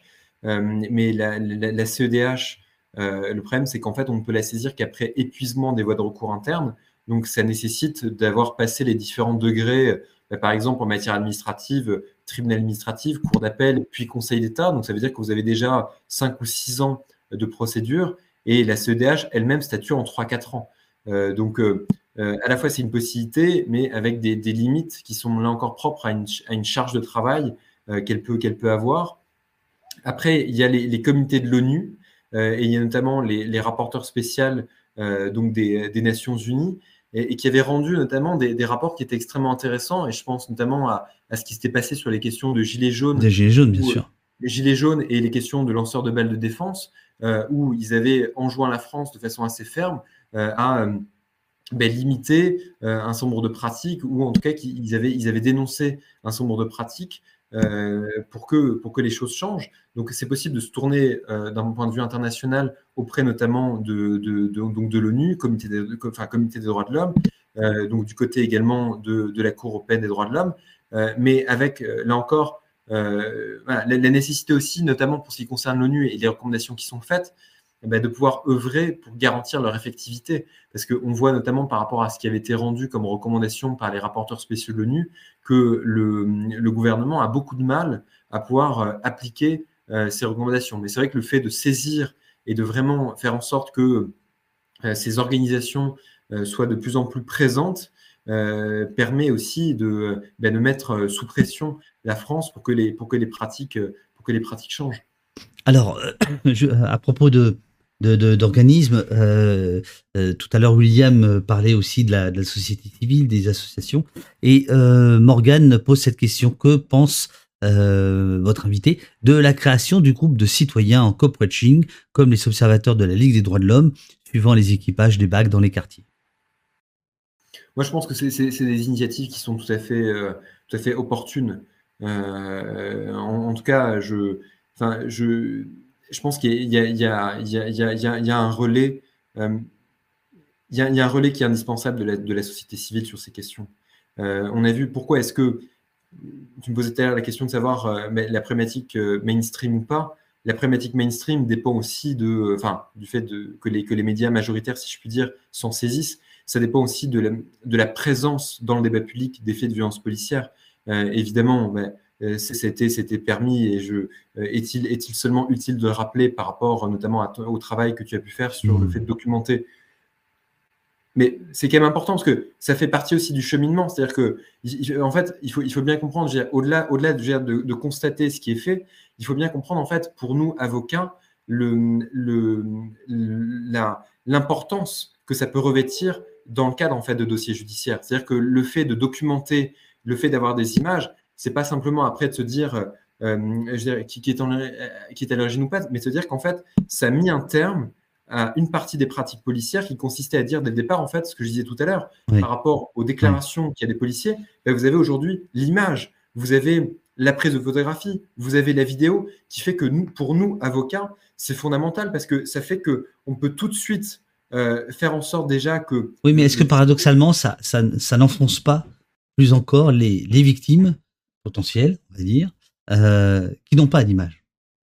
C'est-à-dire que avant, c'était le lot commun, bon, et aujourd'hui, est-ce qu'il n'y a pas presque, volontairement évidemment, mais une inégalité de traitement selon euh, que vous pouvez avoir des avocats qui ont à leur disposition, par exemple, l'affaire emblématique parmi, euh, parmi toutes, Cédric Chouviat.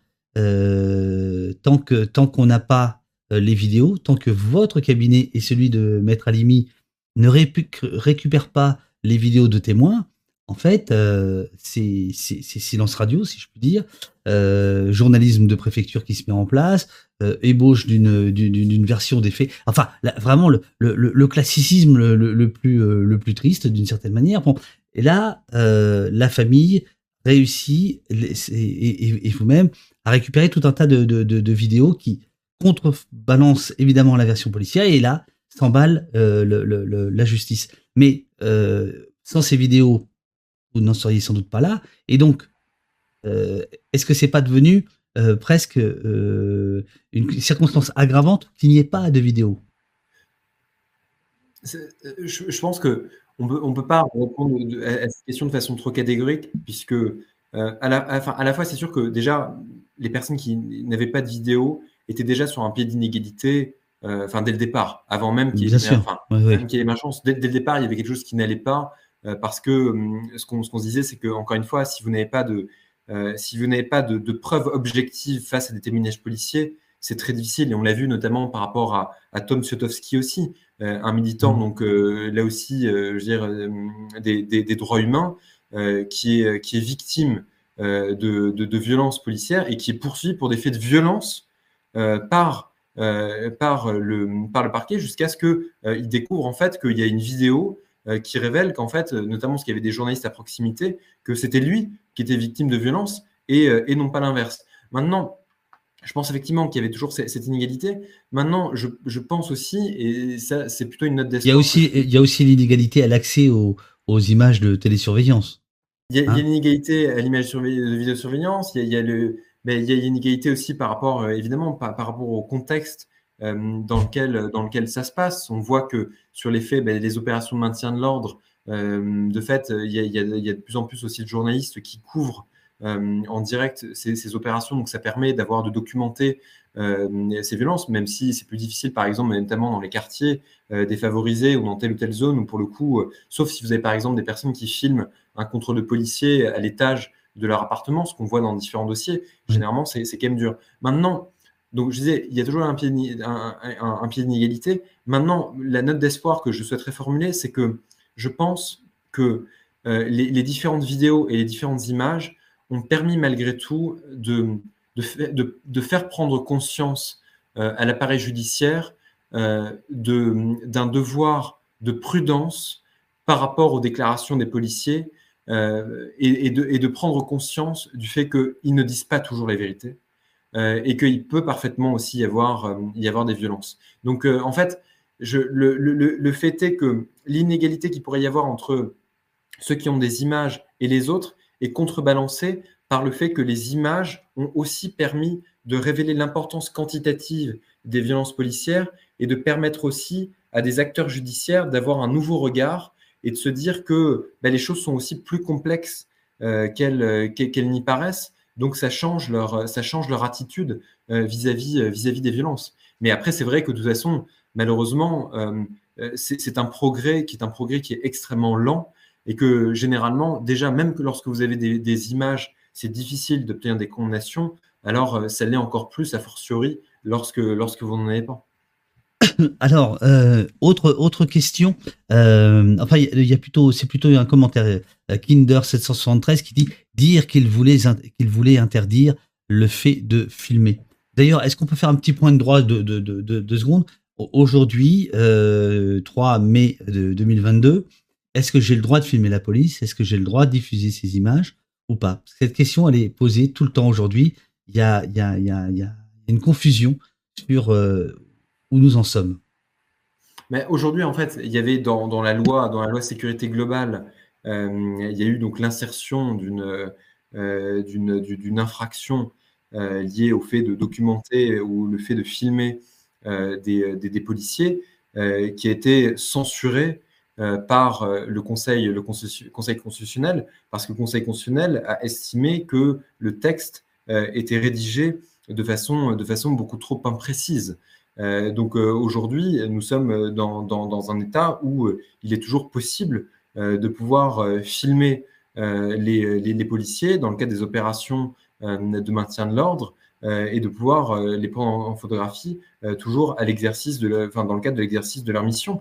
Et d'ailleurs, il y a, y a, un certain nombre de, de, textes qui existent toujours et dont, dont d'ailleurs des, des, des, directives et des circulaires qui rappellent que pourquoi est-ce que pourquoi est-ce que ça c'est pourquoi est-ce que c'est permis euh, c'est permis parce que euh, il n'existe pas euh, de, de, raison objective à ce qu'il y ait un droit à l'image qui soit un droit à l'image différent pour, pour les policiers, parce qu'au contraire, les policiers ont notamment un devoir d'exemplarité, qui est un devoir d'exemplarité qui est rappelé dans leur code, dans leur code de déontologie, et qui fait que précisément quand on ce devoir d'exemplarité, eh bien, ils ne doivent pas être à même de pouvoir se sentir menacés et exposé euh, lorsque, lorsque des images et lorsque des, des photos sont prises euh, de, de l'intervention. Donc il y a une censure de la part du Conseil constitutionnel, en tout cas de, de l'ajout de ce texte. Est-ce qu'il euh, y a une crainte à avoir, euh, des mille chevals que je salue, vont-ils revenir à la charge avec cette interdiction? Bah, Ils ont tenté de revenir à la charge avec, avec la loi, les lois séparatisme. maintenant, je, enfin, je, je, pense qu'ils vont, c'est sûr qu'ils vont, ils vont tenter de revenir à la charge, euh, toujours, par de, pas, toujours par de nouveaux moyens. Mais je, je pense aussi qu'ils euh, ils font face euh, à une impossibilité légale et à une impossibilité juridique. Et, et j'entends par là, pourquoi est-ce que je dis impossibilité légale et impossibilité juridique? C'est parce que les policiers, je le répète, n'ont pas de droit à l'image particulier.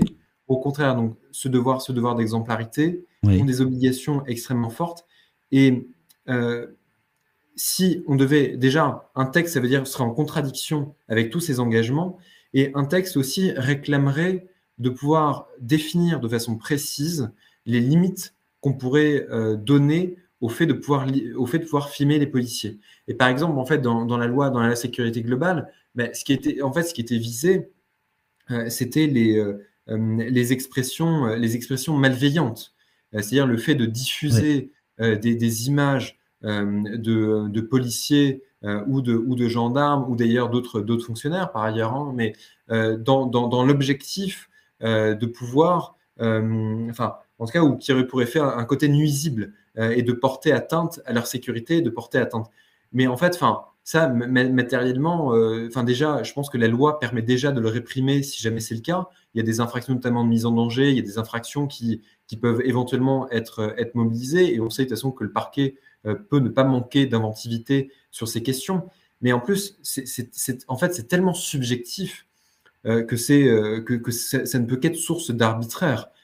parce que à partir de quel moment vous allez estimer euh, que euh, vous diffusez euh, une, l'image d'un policier dans le but ou avec, avec pour effet de pouvoir, enfin, de, de, porter atteinte à, son, à son intégrité, à, son, à, son, à, sa, physique. Moi, je pense qu'effectivement, il y, a des cas dans lesquels ça peut être le cas, mais des cas dans lesquels ça peut être le cas, c'est par exemple, je sais pas, si, si vous vous donnez un gros plan uniquement du visage euh, du policier et que par ailleurs, vous rappelez des éléments d'identification, soit liés à sa personne, soit, soit à son adresse, soit au commissariat dans lequel. Alors là, oui, c'est vrai qu'objectivement, euh, il, peut y avoir, il peut y avoir une question sur euh, ce, que, ce que vous cherchez, mais dans ce cas, ça peut être pris en considération à travers d'autres infractions. Mais le fait de filmer un fait, un fait de violence ou de, prendre en photo un fait de violence, en soi, c'est pas, c'est pas porter atteinte à l'intégrité, c'est pas, c'est pas risquer, exposer euh, le, policier à quoi que ce soit.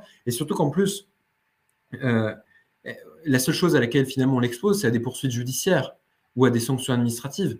Euh, mais est-ce que, si je peux dire, des poursuites judiciaires ou des sanctions administratives, c'est quelque chose auquel il, doit échapper si son comportement n'est pas respectueux d'un certain nombre de textes réglementaires ou d'un texte législatif? C'est tout, toute la question qui n'en est, est pas une. donc je pense qu'en plus, euh, encore une fois, il faut non seulement il y a ce côté arbitraire dans les textes qu'on pourrait chercher à mettre en place, euh, et puis il y a le fait que de toute façon, euh, aujourd'hui, l'écrasante majorité des images qui sont diffusées, ce sont des images qui, permettent de, mettre fin à des logiques, à des logiques d'impunité. et, simplement, ça me permet aussi de vous dire que il y, a, non seulement en fait l'aspect qui concerne le fait de documenter le, de documenter les, les faits de violence. Et moi, si vous voulez, enfin, il y a nous, généralement, même les policiers, les gendarmes auxquels on, discute hein, de ces sujets, parce que c'est important de, dans le devoir de nuance, de pouvoir comprendre, ils me disent, oui, mais ça, c'est d'ailleurs un argument d'autorité publique en me disant, mais oui, mais en fait, vous pouvez très bien documenter, vous pouvez très bien filmer euh, une, une, violence, une violence policière, mais vous n'êtes pas obligé de la diffuser.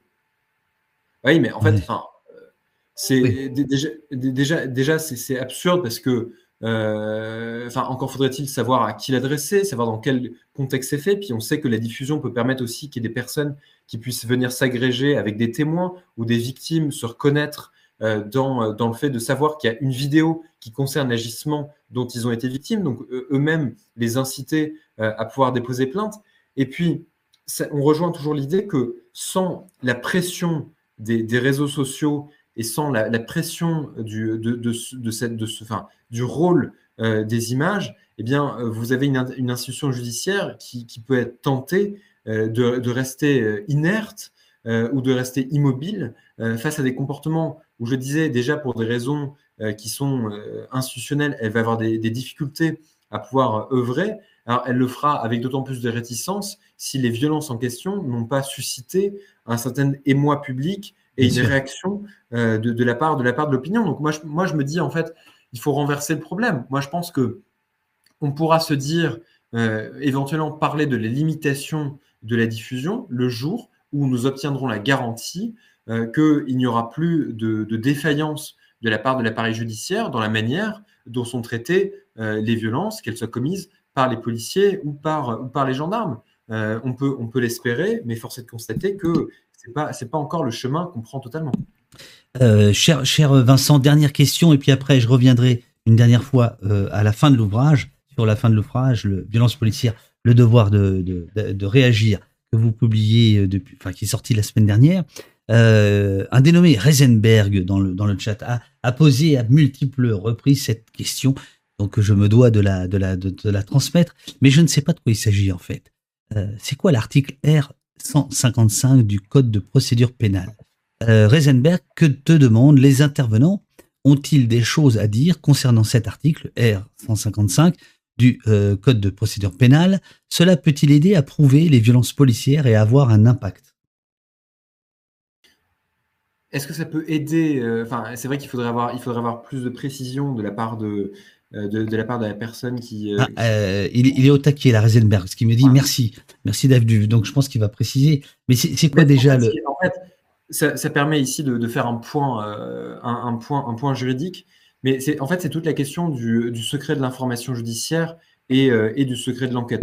vous savez que lorsqu'il y a une information judiciaire qui est, qui est ouverte, euh, vous êtes, enfin, d'ailleurs, l'autorité judiciaire et toutes les personnes qui concourent à la procédure sont soumises au secret d'information judiciaire. La partie civile, le plaignant, est une partie qui ne concourt pas euh, à l'information judiciaire, donc elle n'est pas soumise au secret de l'information judiciaire. Moi, je, suis victime de tel ou tel dossier, je peux révéler des informations qui sont, qui sont dans mon dossier. Alors moi, en tant qu'avocat, je suis soumis à autre chose qui est le secret euh, professionnel, donc je ne pourrais pas donner des indications parce que je suis soumis au secret professionnel. En revanche, je ne suis pas soumis au secret de l'instruction. Par contre, euh, je ne peux pas diffuser, et une partie civile ne peut pas diffuser des éléments de procédure euh, qui seraient connus dans, ce, dans son dossier.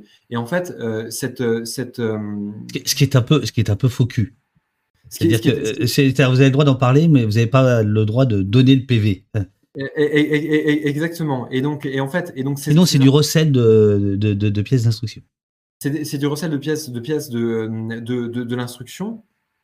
Et donc, euh, ces articles R155 euh, et suivants du, euh, du, code de procédure pénale, en fait, prévoient les conditions dans lesquelles, bah, déjà, en fait, ce qui est délivré aux, aux, parties, c'est-à-dire qu'en fait, les actes, les procès-verbaux que vous pouvez recevoir euh, lorsque vous êtes lorsque vous êtes parti. Et par exemple, on liste ben, la plainte, les arrêts, les jugements, et vous pouvez aussi avoir accès euh, au dossier de procédure en lui-même euh, lorsque vous faites une déclaration d'intention qui vise l'article 144 du Code de procédure pénale. Là, on, arrive un peu dans, le, dans, le, jargon, mais et en tout cas, toute la question, c'est vraiment de savoir en fait quand, quand, vous êtes quand vous êtes plaignant, c'est vraiment quels éléments de procédure vont vous être vont vous être donnés.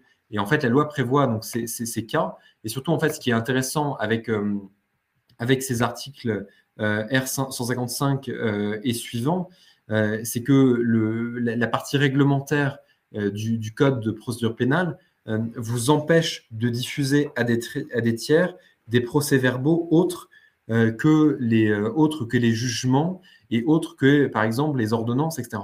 Euh, donc euh, peut-être que la question qui, a été posée, c'est de savoir est-ce qu'il ne faudrait pas peut-être un changement euh, quant à cet accès au dossier?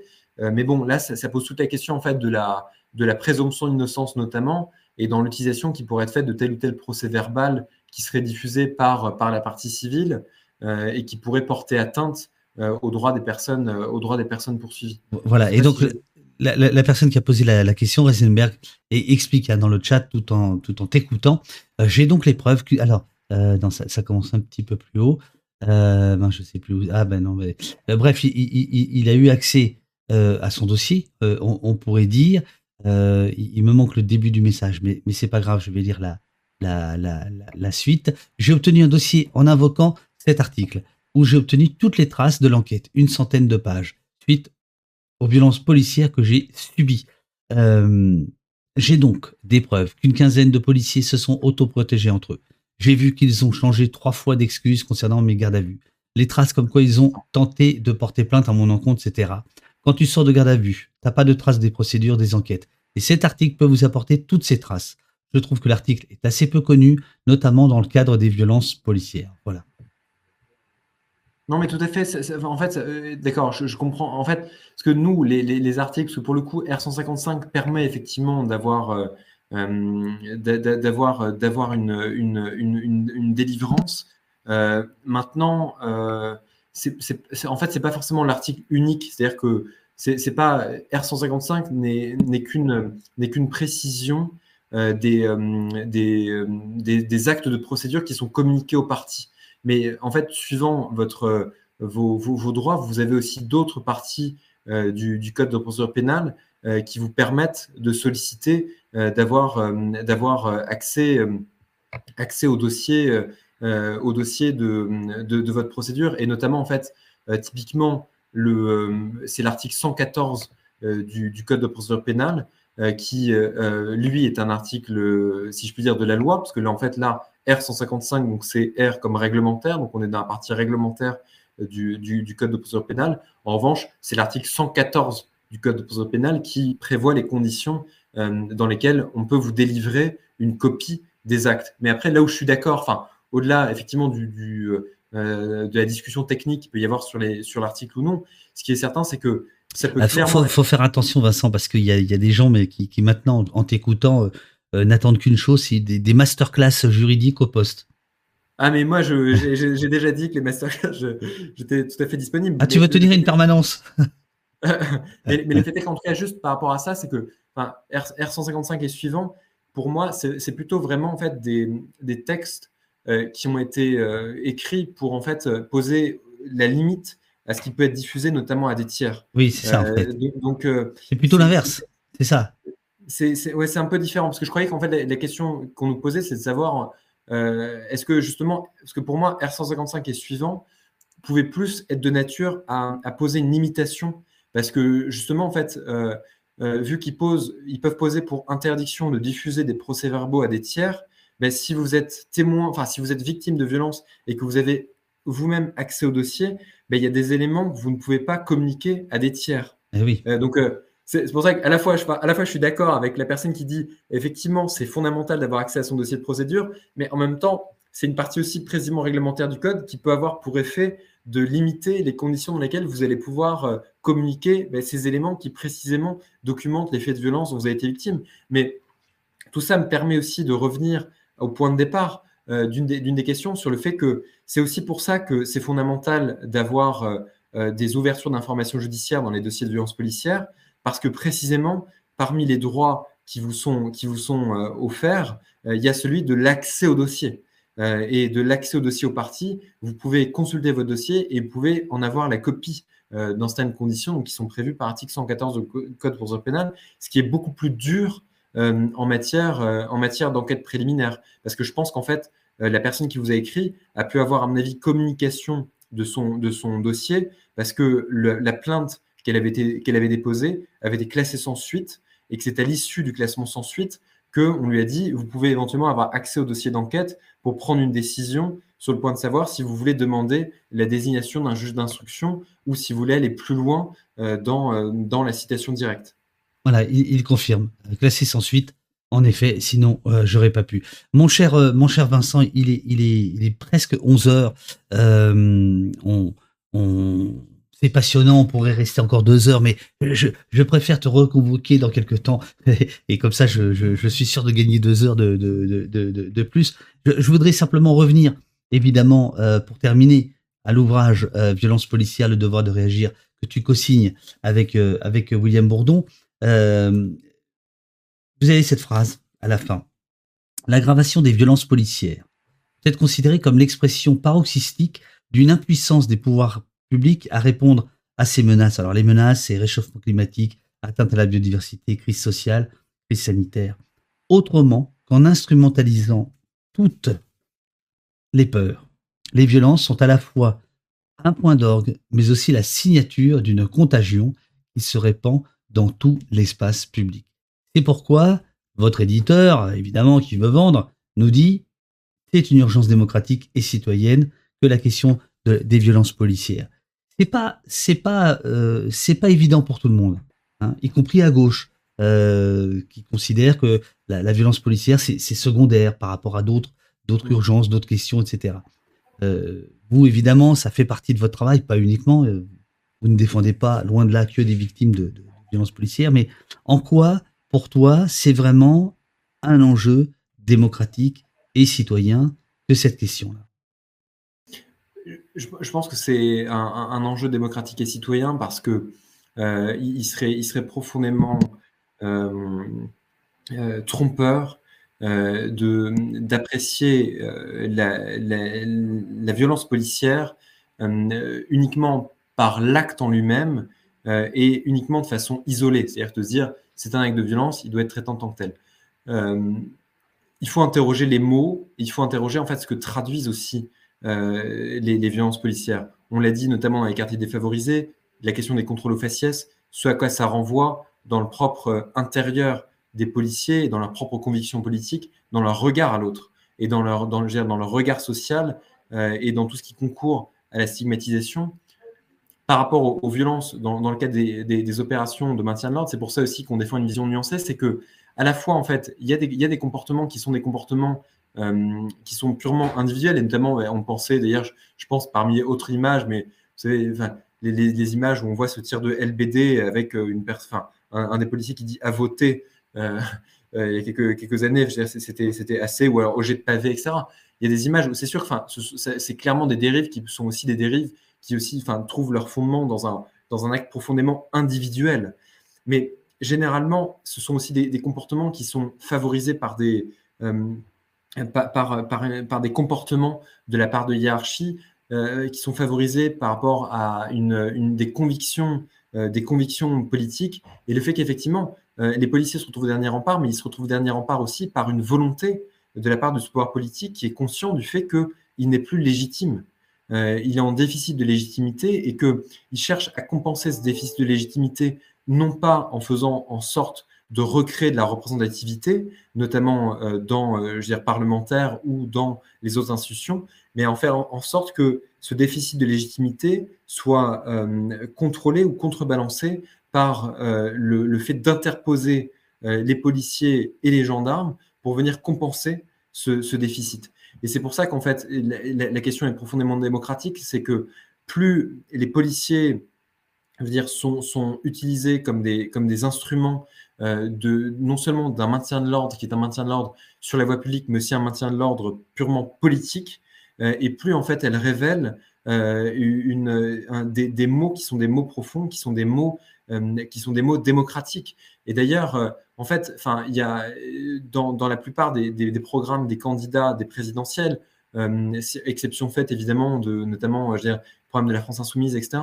Il y, a, cette idée aussi de renforcer les moyens, mais aussi de renforcer la présence policière. Le problème, c'est qu'en fait, c'est-à-dire qu'on renforce la présence policière, on n'interroge pas les conditions dans lesquelles les policiers sont jugés ou les conditions dans lesquelles les outrages et la rébellion sont, jugés, et on n'interroge pas non plus euh, cette question des violences. Donc en fait, euh, il, il, va arriver un moment où les policiers non seulement seront de plus en plus présents sur le territoire, mais qu'en plus, leur présence sur le territoire ne sera pas accompagnée d'une augmentation des droits des justiciables euh, face, à, des, face à des personnes qui seront de plus en plus, euh, euh, ben, en, capacité de pouvoir commettre des illégalités ou de pouvoir rentrer dans des, violations de la loi et du, et du règlement. Mais le fait est que, ce il serait encore une fois, une, une, à mon avis, un, écueil et un risque vraiment d'isoler de, de, les violences policières et de ne pas voir tout ce qu'il y a derrière euh, et tout ce qu'elles traduisent euh, de, notre État euh, démocratique,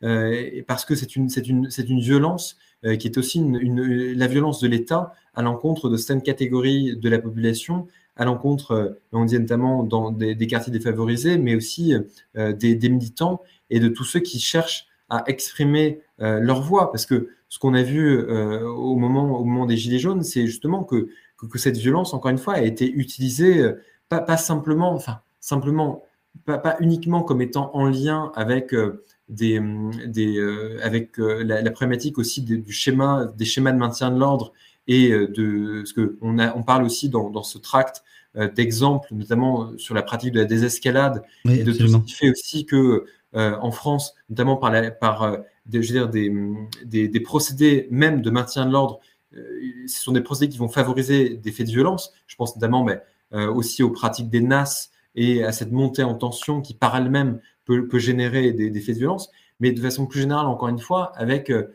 des, faits de violence qui peuvent être désinhibés euh, par le fait que vous avez un pouvoir politique qui est en déficit de représentativité, en déficit de, légitimité, et que ben, les, policiers vont, être là ben, pour contenir en fait une, la contestation sociale et contenir euh, tous ceux qui précisément voudraient incarner une voie, une voie alternative.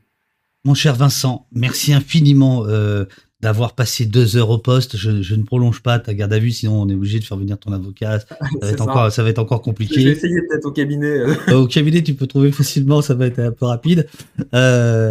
tu étais ici pour cet ouvrage. violence policière, le devoir de réagir. Euh, ça vaut 3,90€, je crois. Ouais, c'est ça, 3,90€. 3,90 exactement. Et chez Gallimard, hein, c'est la, c'est, Vincent doit avoir soif.